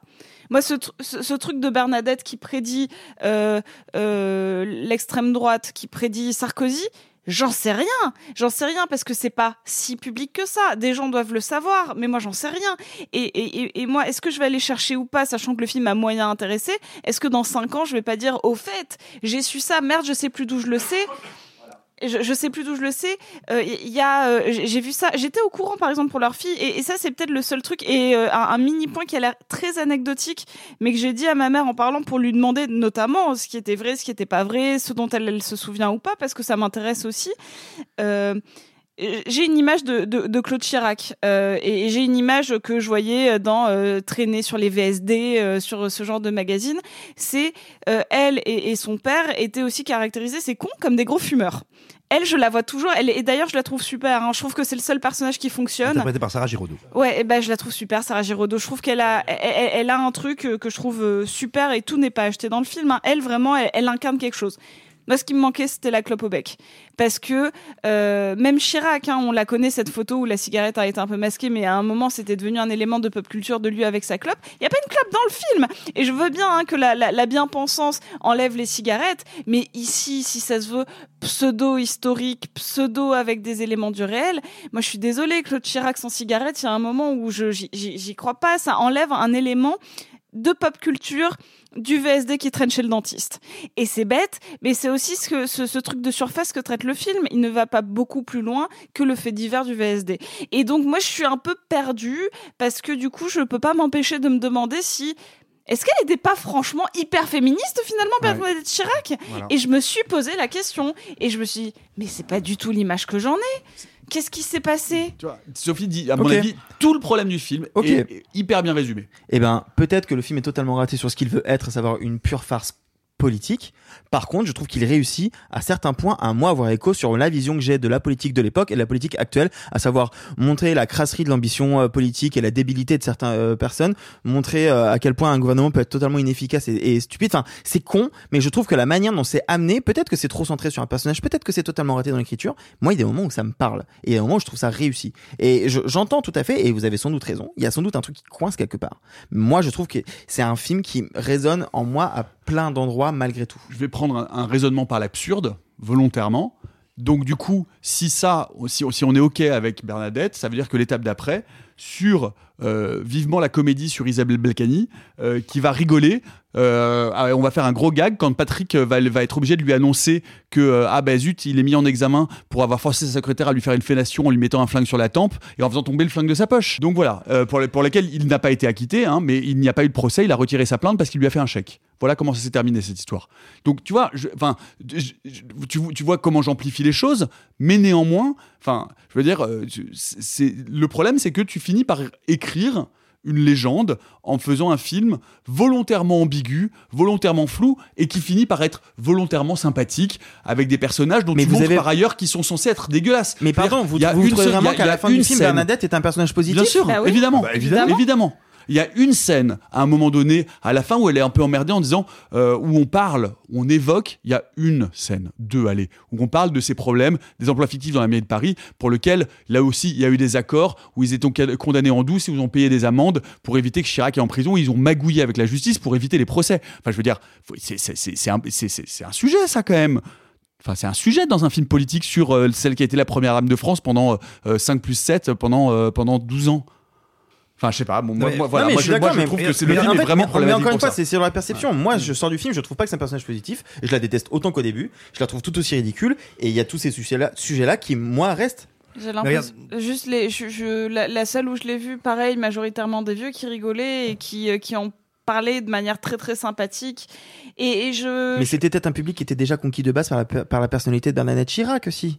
Mais je, je- mais ça n'enlève rien, ça, n'enlève rien à espèces rien. de, de réécriture hagiographique, enfin qui, encore une fois, je sais. Je Soit tu fais, une, enfin, je sais pas. Bref, je pense que. En, le- en fait, le- je pense que Bernadette Chirac, en tout cas pour, euh, mais on, on est de la même génération, hein, toi et moi, Arthur. euh, euh, J'ai l'impression que ça a été un, c'est un personnage relativement secondaire dans, dans notre non mais je veux dire dans, dans notre perception c'est-à-dire qu'on on a une, une vision de c'est un peu genre notre Anna Wintour de la politique. Tu la visualises avec son tailleur Chanel et des lunettes et en train de faire la gueule mais t'en sais pas vraiment plus. Tu sais pour les pièces jaunes parce que c'était très médiatisé donc t'as l'image de David Douillet mais qu'est-ce qu'on sait vraiment tu vois? Enfin on n'a pas grandi avec autre que l'épouse de Chirac, ce qui était de toute manière euh, un peu le sujet du film, mais pas que. Et donc là, moi, je, sors avec beaucoup de questions. Et en, en même temps, j'ai la flemme d'aller chercher les réponses. Donc, euh, En fait, c'est le problème qui existe aussi dans tout un pan de la comédie française. Pas toute la comédie française, évidemment pas. C'est d'avancer masqué. Euh, C'est-à-dire que moi, j'ai pas de problème avec le fait que le film soit de droite. J'ai même pas de problème avec le fait qu'il ne soit pas réaliste du tout et qu'ils veulent faire une agiographie de Bernadette Chirac. J'ai du mal avec le faux nez qu'il se donne, et notamment via ses effets comiques, qui sont loin d'être tous ratés d'ailleurs. hein. Moi, il y a des moments où je rigole. Et au final, on est dans un film qui est d'une immense malhonnêteté. Par exemple, j'ai été vraiment frappé par ce que tu as dit, et je comprends bien, hein, tu vois, en termes d'émotion, quand on est sur Chirac qui engueule ses troupes euh, au soir de 2002, de mai 2002, oui, et, et où il leur dit, mais attendez, c'est pas une bonne nouvelle, c'est de Villepin qui, c'est Galouzo de Villepin qui est qui est plutôt pas mal dans le film, qui est vraiment un, abruti très rigolo, qui en substance lui dit c'est génial, on est sûr de gagner. Et là, Chirac pique une fume. Et donc tu, tu le dis, et je comprends très bien pourquoi. Moi, j'étais en première à l'époque, j'étais au lycée, donc t'imagines, j'étais en pleine ébullition euh, intellectuelle, hormonale et politique, donc forcément, ça aussi été un moment très fort. Et bah donc à ce moment-là, moi, il me fait, j'ai la même émotion que toi qui, qui, qui pointe, qui naît, sauf et c'est d'autant plus terrible quand on sait que ça vient donc de quelqu'un qui, euh, pour des raisons euh, familiales tout à fait respectables, a pu être au cœur de l'information sur le système politique. Cette émotion, elle vient d'une scène qui n'est pas une vraie scène, vu que c'est de la com politique. Le soir même du premier tour, Chirac fait savoir par communiqué qu'il a engueulé ses conseillers qui étaient contents. Je veux quand ça arrive en vrai, tu vois, tu communiques pas dessus. Et donc, le film réussit à nous émouvoir en nous présentant comme un trait réel et humain quelque chose qui est purement fabriqué. Et ça, c'est quand même, une- c'est quand même une vraie question, quoi. C'est, c'est, c'est une vraie question et, et, du coup ça, ça encore une fois c'est, euh, c'est pas comme si le film nous avait montré euh, tous ces gros couillons en train de se dire genre oh on a l'air con hein. oh on a l'air con hein. puis Chirac qui fait genre eh les gars on dit je vous ai engueulé Eh, toi Dominique Dominique toi toi t'as un peu triomphé t'es là avec tes cheveux à la con et je t'ai fumé les gens vont adorer ça et tu peux faire la même scène elle va elle va te t'émouvoir pareil te glacer sur l'inconséquence de ces gens là mais elle t'aura pas dit bah Chirac malgré ses coronas et ses têtes de veau et toutes ses conneries et son vieux sexisme à la papa, il avait quand même compris qu'une page euh, noire de l'histoire de France se tournait. Et tu vois, et, et avancer masqué, c'est exactement, c'est c'est petit, ça peut paraître du détail, mais ces petites modifications, enfin, puisque tout le monde est incarné par un comédien ou une comédienne, pourquoi est-ce que on a des archives truquées avec Hillary Clinton, avec Jean-Marie Le Pen et avec leur vrai visage? Pourquoi? Explique-moi ça. Si ce n'est pour effacer un peu la limite et pour plus savoir exactement où on se situe. Je suis désolé, ça contribue à ça. Pourquoi on change le nom du chauffeur? Certainement pour des questions de droit, parce que le mec il attaque à tout, à, à- à tout bout de champ et qu'il faut quand même parler Vu de lui. comme il est présenté, je pense Voilà. que le risque de diffamation euh, n'est mais pas bon, loin. oui, mais enfin, sauf que ça pose un problème. C'est-à-dire qu'à un moment donné, si tu peux pas le faire, tu vois, il y a Non, quel- ça, il y a- c'est- encore un peu différent. Ouais, ça c'est encore un petit peu différent. Néanmoins, ça, con- ça, ça contribue à, à- à troubler les lignes, à plus savoir exactement où on est, de quoi on parle, si on parle du réel, si on est, si on est dans la farce. Bref, moi je trouve que ce film, effectivement, pas de problème avec un film de droite. hein. Ça, on en a vu d'autres et euh, il y en a même quelques-uns qu'on a pu aimer. Bah, moi j'aime Craig Zeller, donc euh, à partir de là. Bref, eh ben, vous voyez, ça a créé du débat. Est-ce que vous, vous êtes pro-Bernadette ou anti-Bernadette? Euh, vous pouvez nous le dire. Non, j'allais dire, voilà, le film, ce film de Léa Doménac avec Catherine Deneuve. On n'a pas parlé de Catherine Deneuve, mais moi, Catherine Deneuve, c'est, moi, ça me fait mal de la voir comme ça. Ah, Vraiment. non, ça fait longtemps qu'elle a pas été aussi bonne. Oh. Moi, je trouve qu'elle est très, très bonne. Non seulement je la trouve bonne dans le rôle, mais je suis très déçu que tu l'aies pas imité une seule fois depuis le début de l'émission. Mais euh, ça, c'est. Mais parce que c'est, c'est, c'est plus ma Catherine Deneuve. Pardon. Euh, non, moi, je, moi, je, je, je trouve, enfin, moi, ça me, ça, m'a, ça me rend, ça me rend triste de la voir parce que je trouve qu'elle fait, elle joue même pas Bernadette en fait. Elle joue Catherine Deneuve. Alors que celui qui joue Xavier Bertrand, putain Incroyable. il est incroyable. J'ai- J'ai cru que avez pris le vrai qu'il lui avait fait un C'est jing. Ah ouais, ouais, c'est assez fou. Ah merci, désolé, je, je savais pas où le placer et euh, c'était le moment. C'était le moment. Bref, donc euh, Bernadette Delay Doménac avec Catherine Deneuve, Michel Villermoz, Denis Podalides, Sarah Giraudot. Est-ce que vous êtes plutôt Catherine Deneuve en Bernadette, Chirac ou Gérard Depardieu en Gérard Larcher Moi, j'attends hein, ça avec impatience. hein. C'est la même personne. on les a jamais vus dans la même pièce au même moment. Euh, allez, on va se quitter. Eh bien, comme d'habitude, avec votre chronique préférée, vite fait, mal fait, la critique torchée en 30 secondes chrono. Et c'est Arthur qui s'y colle avec un film qu'il a adoré. C'est le nouveau Spy Kids de Robert Rodriguez. Top chrono. Au départ, Rodriguez avait fait le premier Spy Kids pour ses enfants. Il l'a dit, il s'en cache pas, il le dit, moi je vais faire un film qui allait amuser mes gosses. D'ailleurs, euh, c'est à un, à un niveau où le, le personnage du petit garçon a le prénom de ses trois enfants. Et euh, si on regarde le premier Spy Kids, je me suis pris des notes hein, parce que j'ai réfléchi un peu à une, il y a une réflexion euh, tout autour. 30 secondes, 30 secondes, J'ai eu des trucs va. dessus. Bref, euh, si on regarde le premier Spy Kids, que, ce que nous raconte Rodriguez, c'est que pour lui le plus important, bah, c'est la famille. C'est la famille et c'est que tout le monde peut être la famille. Et, et tout en combattant des vilains qui sont issus du- d'un- d'une forme de capitalisme néolibéral. Et ça, c'est quelque chose qui va tirer dans le 2, dans le 3, dans le 4. Et puis dans le 4, il se passe un truc différent. Dans le 4, le méchant, qui est un méchant tout pété, parce que je- oui, je les ai tous vus, ne me jugez pas. Euh, le méchant tout pété s'appelle Timekeeper et c'est un méchant qui essaye d'arrêter le temps parce que on le gâche, on sait pas l'utiliser et que du coup comme ça, on va pouvoir euh, arrêter de faire n'importe quoi. Donc lui au départ, il, veut arrêter le temps parce qu'en fait, il veut retourner dans le temps, profiter de son père. En fait, en filigrane, on sent qu'il y a un peu ce truc de euh, punir les parents qui profitent pas de leur enfant parce qu'en fait, tu vois, bah si on t'arrête le temps, et ben t'es au travail et tu vas pas passer du temps avec tes enfants et tes enfants ils sont tristes. Ce qui est intéressant, c'est que Rodriguez au final parle de lui parce qu'en fait, lui aussi enchaîne les films comme pas deux, chie des, des Kids à la- à l'appel et ne passe pas beaucoup de temps avec sa famille, je pense. Et ce qui est intéressant, c'est que quand il raconte cette histoire, il se dit mince, peut-être que j'ai perdu du temps et que j'ai pas assez vu ma famille. Du coup, qu'est-ce qu'il fait? Eh ben, il fait un cinquième Spy Kids. Et il fait un cinquième Spy Kids où il ramène son fils. Euh, Racer, Racer Rodriguez, avec Pause. Oui. Quoi? Racer Rodriguez, qui est le fils donc de Quel beauf. un des, un des fils de Rodriguez, il le ramène pour écrire un scénario. Alors, ils ont déjà écrit plusieurs scénarios ensemble, notamment celui de Shark Boy et Lava Girl. Mais donc voilà, sur ce Spice Kid 5, il va ramener son fils en tant que co-scénariste pour qu'ils écrivent ensemble un remake du premier Spy Kids en mode, tu te souviens ce premier film que j'ai fait pour toi, et ben maintenant on va le faire ensemble et on va le faire ensemble et on va passer du temps ensemble et on va travailler ensemble. Quality time. Et, euh, et du coup, un film qui va essayer de raconter que justement il faut prioriser la famille au film. Et, et c'est marrant de voir qu'il va s'aborder sa propre franchise parce qu'il sait que le film qu'il fait va être de la merde pour passer du temps en famille. Ce qui est cocasse, c'est que le film est en tout point mille fois plus nul que le premier qui était déjà naze. C'est-à-dire qu'il y a pas de scénario. Ils ont pris Zachary Levy pour jouer le papa, c'est dire. Euh, les effets spéciaux sont plus laids qu'il y a 20 ans, c'est quand même fort. Les enfants jouent moins bien. Enfin, il y a rien qui fonctionne. C'est un des pires films de l'année. Mais Rodriguez a pu passer du temps avec son fils. Voilà. C'était ma critique en 30 secondes. On est, cou- on est content pour lui et, et- et- et on espère que sa femme rentre bien à la maison pour, euh, préparer, pour lui préparer à manger le soir quand il est fatigué, dis donc.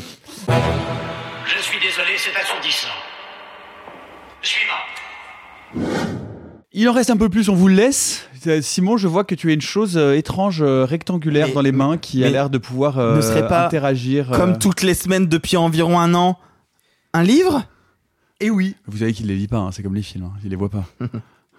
Ah, parce que c'est. euh, Ah, mais je pensais qu'il fallait faire comme les films, justement. En vrai, il a ouvert, il a ouvert le livre à la page 10 là. Je sais pas s'il a fait plus. Hein. Quelle bande de Je sais qu'il Vas-y, l'a lu deux Simon. fois en plus. Je suis avec toi, un je suis livre avec toutes les toi. semaines, C'est- on connaît c'est- ton rythme, on sait bien que c'est pas possible. Mais on va. Mais ah, mais faut pas que je réponde Eh oui, allez, enchaîne C'est euh, Western de Maria Porcher dont je vous ai déjà parlé ici il y a quelques semaines. J'ai eu le temps de le terminer après l'avoir acheté après qu'un enfant ait renversé mon café dessus. Euh, alors qu'est-ce que c'est Robert Western Rodriguez Alors, Racer. Absolument. Racer C'est Rodriguez. Racer Rodriguez qui arrive avec sa petite guitare. Il y avait Maria Rodriguez Desperado. Voilà, comme au papa. Et j'ai- Alors, je suis désolée, je trouve ça encore plus drôle que tu sois le père de Robert, de Roberto Rodriguez. Robert Rodriguez. Oui, de Robert Rodriguez plutôt que de son fils. Il y a un air hein, de Oui. ressemblance. Enfin bon, tout ça pour dire que le livre est très bien. Salut, à la semaine prochaine. Western de Maria Pourchet, qu'est-ce que c'est? C'est euh, la rencontre entre un homme, euh, comédien de renom, notamment au théâtre, qui se prend un gros MeToo bien mérité dans la face et qui va se planquer en Bretagne, euh, en Bretagne, oui en Bretagne, pendant que une femme qu'il ne connaît pas, elle arrive au bout du bout du bout du bout de sa vie parisienne, de son métier qui l'emmerde et de ces hommes avec lesquels elle s'emmerde et décide de tout plaquer, tout quitter pour aller en Bretagne et certainement pas pour rencontrer des hommes et surtout des gros cons toxiques. Et bien néanmoins, leur rencontre va être une rencontre amoureuse et apocalyptique, se posant la question de comment on fait pour aimer quand on ne voulait plus aimer, quand vraiment, sciemment, politiquement, on s'était dit mais j'en ai marre de ces relations de merde qui ne marchent pas. Comment fait-on pour aimer et pour être aimé quand on a été ou quand on est, c'est toute la question, un salaud, et véritablement un salaud, sans ambiguïté là-dessus. Et donc Maria Pourchet, qui avait euh, déjà sorti il y a deux ou trois ans Feu, que je tenais pour un des très très très grands textes de langue française, se pose à nouveau la question de l'amour, d'une exploration euh, de la séduction et du sexe, et de comment est-ce qu'on fait pour vivre, s'enflammer, se résister ou pas euh, à notre époque, et avec les problématiques qui se posent à notre époque et quand elles sont incarnées comme ça par des personnages euh, très très forts. Ça s'appelle western. Pourquoi? Parce qu'elle décide de traiter ça via, via sa, on va dire, sa langue de narratrice. Elle est très présente elle-même, ou du moins sa narratrice est très présente dans le texte, c'est-à-dire que ce regard omniscient autour des personnages s'exprime en continu. Et pourquoi ça s'appelle western? Tout simplement parce que cette rencontre, c'est la rencontre de deux duellistes de la vie qui n'en peuvent plus, qu'il n'est pas impossible que l'un abatte l'autre, que leur décor, l'endroit où ils se retrouvent, va commencer à ressembler à cette espèce d'abstraction stylistique du cinéma, à savoir ce grand Main Street battu par les vents et euh, qui n'attend plus que le surgissement de l'apocalypse ou de la violence. C'est un très très grand texte sur nos sociétés, sur le lien et sur l'amour. Ça n'est pas dans la liste du prix Goncourt, c'est signe que c'est vraiment très bien. Sophie. Alors, je reviendrai peut-être dessus plus tard parce que il se trouve que euh, j'ai commencé, notamment sur les conseils de Nicolas, euh, la série Buffy contre les vampires, qui était euh, un petit peu mon petit papier de la honte, mais côté série télé. Et il se trouve que cette série a déjà littéralement changé ma vie parce qu'elle me, me questionne beaucoup sur mon rapport. À ma féminité, mais aussi à mon rapport complexe aux hommes, à la notion euh, de confiance, euh, d'évolution, euh, d'emprise, comment aussi la, pop culture a évolué sur les questions de violence, de misogynie. Et je pense que c'est cette série qui a cet effet-là actuel sur moi, et ben elle a beaucoup, euh, enfin tout ça, ça a beaucoup inspiré euh, Marion Litté qui a sorti du coup un livre euh, chez Playlist Society qui s'appelle Buffy ou la révolte à coups de pieux et qui revient sur toutes les grandes thématiques de, Buffy, que ce soit bah, justement l'évolution des personnages queer, mais aussi tout ce qui est sur le rapport de la de l'évolution psychologique d'un personnage comme Buffy, du rapport entre les adolescents. Pourquoi j'en parle très peu, c'est qu'il me reste uniquement 8 épisodes de Buffy avant d'avoir complètement Oh. fini la série et que donc j'ai un peu commencé le livre et j'avais très très peur d'être spoilée sur la fin parce que je la connais pas, mais j'ai quand même euh, feuilleté les grandes thématiques et ça a l'air passionnant. Donc si comme moi, vous découvrez à peine euh, Buffy, bah finissez la série puis achetez le livre après. Et sinon, bah à mon avis, le livre est très très très intéressant. En tout cas, pour ce que j'en ai vu, euh, toutes les thématiques ont l'air d'être passionnantes. Moi, je tiens à dire que Marion est une ancienne collègue. Elle a été la rédactrice en chef de la partie série de Combini pendant plusieurs années. Et je l'ai vu quand elle a vendu euh, le pitch de son book de essai de, sur Buffy à une maison d'édition, Playlist Society, que moi j'adore, hein, où moi je suis aussi, enfin vraiment, c'est une maison d'édition que j'aime vraiment beaucoup. Et c'est assez émouvant pour moi de voir qu'elle a réussi à faire un truc auquel elle tenait à cœur et qu'elle avait pas à faire quand elle était à Combini et que maintenant elle a fait au bout de trois ans. Et tu pourras, si ça te plaît, avoir une autre expérience très amusante, qui est le livre de euh, ma camarade et néanmoins amie euh, Chloé Delhomme, qui a écrit un livre dont vous êtes le héros, qui s'appelle La nuit, je suis Buffy Summers, et qui repart Ah ouais de l'épisode de l'asile psychiatrique. Ah mon dieu dieu C'est Est-ce l'a- qu'elle l'a- l'a fait aussi sur la comédie musicale? Non, Parce elle que a alors, fait que, sur celui-là. Moi, très très rapidement, je vous donne rendez-vous euh, jeudi prochain, le 12 octobre, puisque ce sera le lancement en fanfare de la troisième saison d'Hurlequin. Et oui, c'est reparti euh, pour une année de films d'horreur. hein, comme tous les ans, c'est le deuxième jeudi du mois au cinéma L'Arlequin, rue de Rennes à Paris. Et pour la première séance, eh bien pour la première séance, on va reprojeter, on va projeter pour la première fois sur un grand écran la version restaurée d'un grand classique de cinéma d'horreur français. Et oui, Baby Blood d'Alain Robach, un bon film gore des familles, bien bien bis, mais absolument réjouissant, et avec en plus Alain Robach, le réalisateur, là, et qui sera là euh, dans la salle. Euh, voilà, donc euh, soyez les bienvenus, n'hésitez pas à réserver vos places parce que les places sont limitées, que ça se remplit assez vite, et puis bah, venez nombreux à Hurlequin saison 3. Euh, Alexis Euh, oui, bah, je, vais faire un petit, euh, une petite reco finale euh, rapide. Je me suis installé il y a pas longtemps une application qui s'appelle Marathon ou Marathon, je ne sais pas comment ça se, prononce, qui est grosso modo l'équivalent de Letterboxd, mais pour les séries télé. Donc c'est un vortex sans fin parce que vous pouvez évidemment dire quelle série vous avez vue, quelle série vous êtes en train de voir, quelle série vous avez commencé et jamais terminé. Et vous pouvez mentir aussi comme sur Letterboxd Exactement. Et vous pouvez. Ouais, ce spoil, ce spoil d'épisode. Et vous pouvez euh, également mettre des notes, ce que j'ai pas fait pour l'instant, mais surtout vous pouvez noter votre progression. Et ça c'est super pratique quand vous avez plusieurs séries en simultané et que parfois pendant trois mois vous n'avez pas le temps d'y retourner. Et ben c'est une appli qui vous permet de vous souvenir précisément à quel épisode vous êtes. Oui, on va finir The Nick, je te promets. On oui, on va va finir. Nick, Mais ouais. voilà, euh, pour l'instant, je, je ne suis personne. Euh, alors, je ne suis euh, Si tu follow. es toi, voilà. Alexis, Je arrête. ne follow personne et personne ne me follow. Donc, je suis vraiment tout seul sur cette appli. J'ai l'impression qu'elle a été créée pour moi parce que je pense que c'est une appli vraiment récente. Donc, si vous avez envie d'un letterboxd pour série qui fonctionne bien, je vous invite à aller sur Marathon et venez me suivre. Bah, c'est Alors, ça s'écrit comment? Parce que quand tu Ça s'écrit vraiment Marathon, quoi. Euh, Alors, quand tu le tapes, il y a que des, des, des applis pour courir des marathons. Cherche Marathon TV Show, je pense. que Ouais, Marathon série ou un truc comme ça. Mais il y a plusieurs euh, applications voilà. qui le font, mais effectivement, Marathon a l'air pas mal. Il faut savoir que Letterboxd vient d'être acheté par une boîte américaine qui s'appelle Tiny pour 50 millions de dollars et que une des premières nouveautés qui semble être annoncée, ça va être l'inc- De plus euh, pouvoir mentir de l'inclusion des séries télé. Ah, Ok. pardon. J'aime bien cette petite tête que tu fais. Il s'est rassis, s'est enfoncé dans son fauteuil. On a dit qu'on spoilait pas. Allez, on spoil pas. Allez, c'est tout pour aujourd'hui. On était long. Allez, on avance, on avance. N'oubliez pas de nous suivre, de nous envoyer des messages, des notes, des petites boîtes de chocolat en forme de poulpe. Bref, je sais pas ce qui se passe.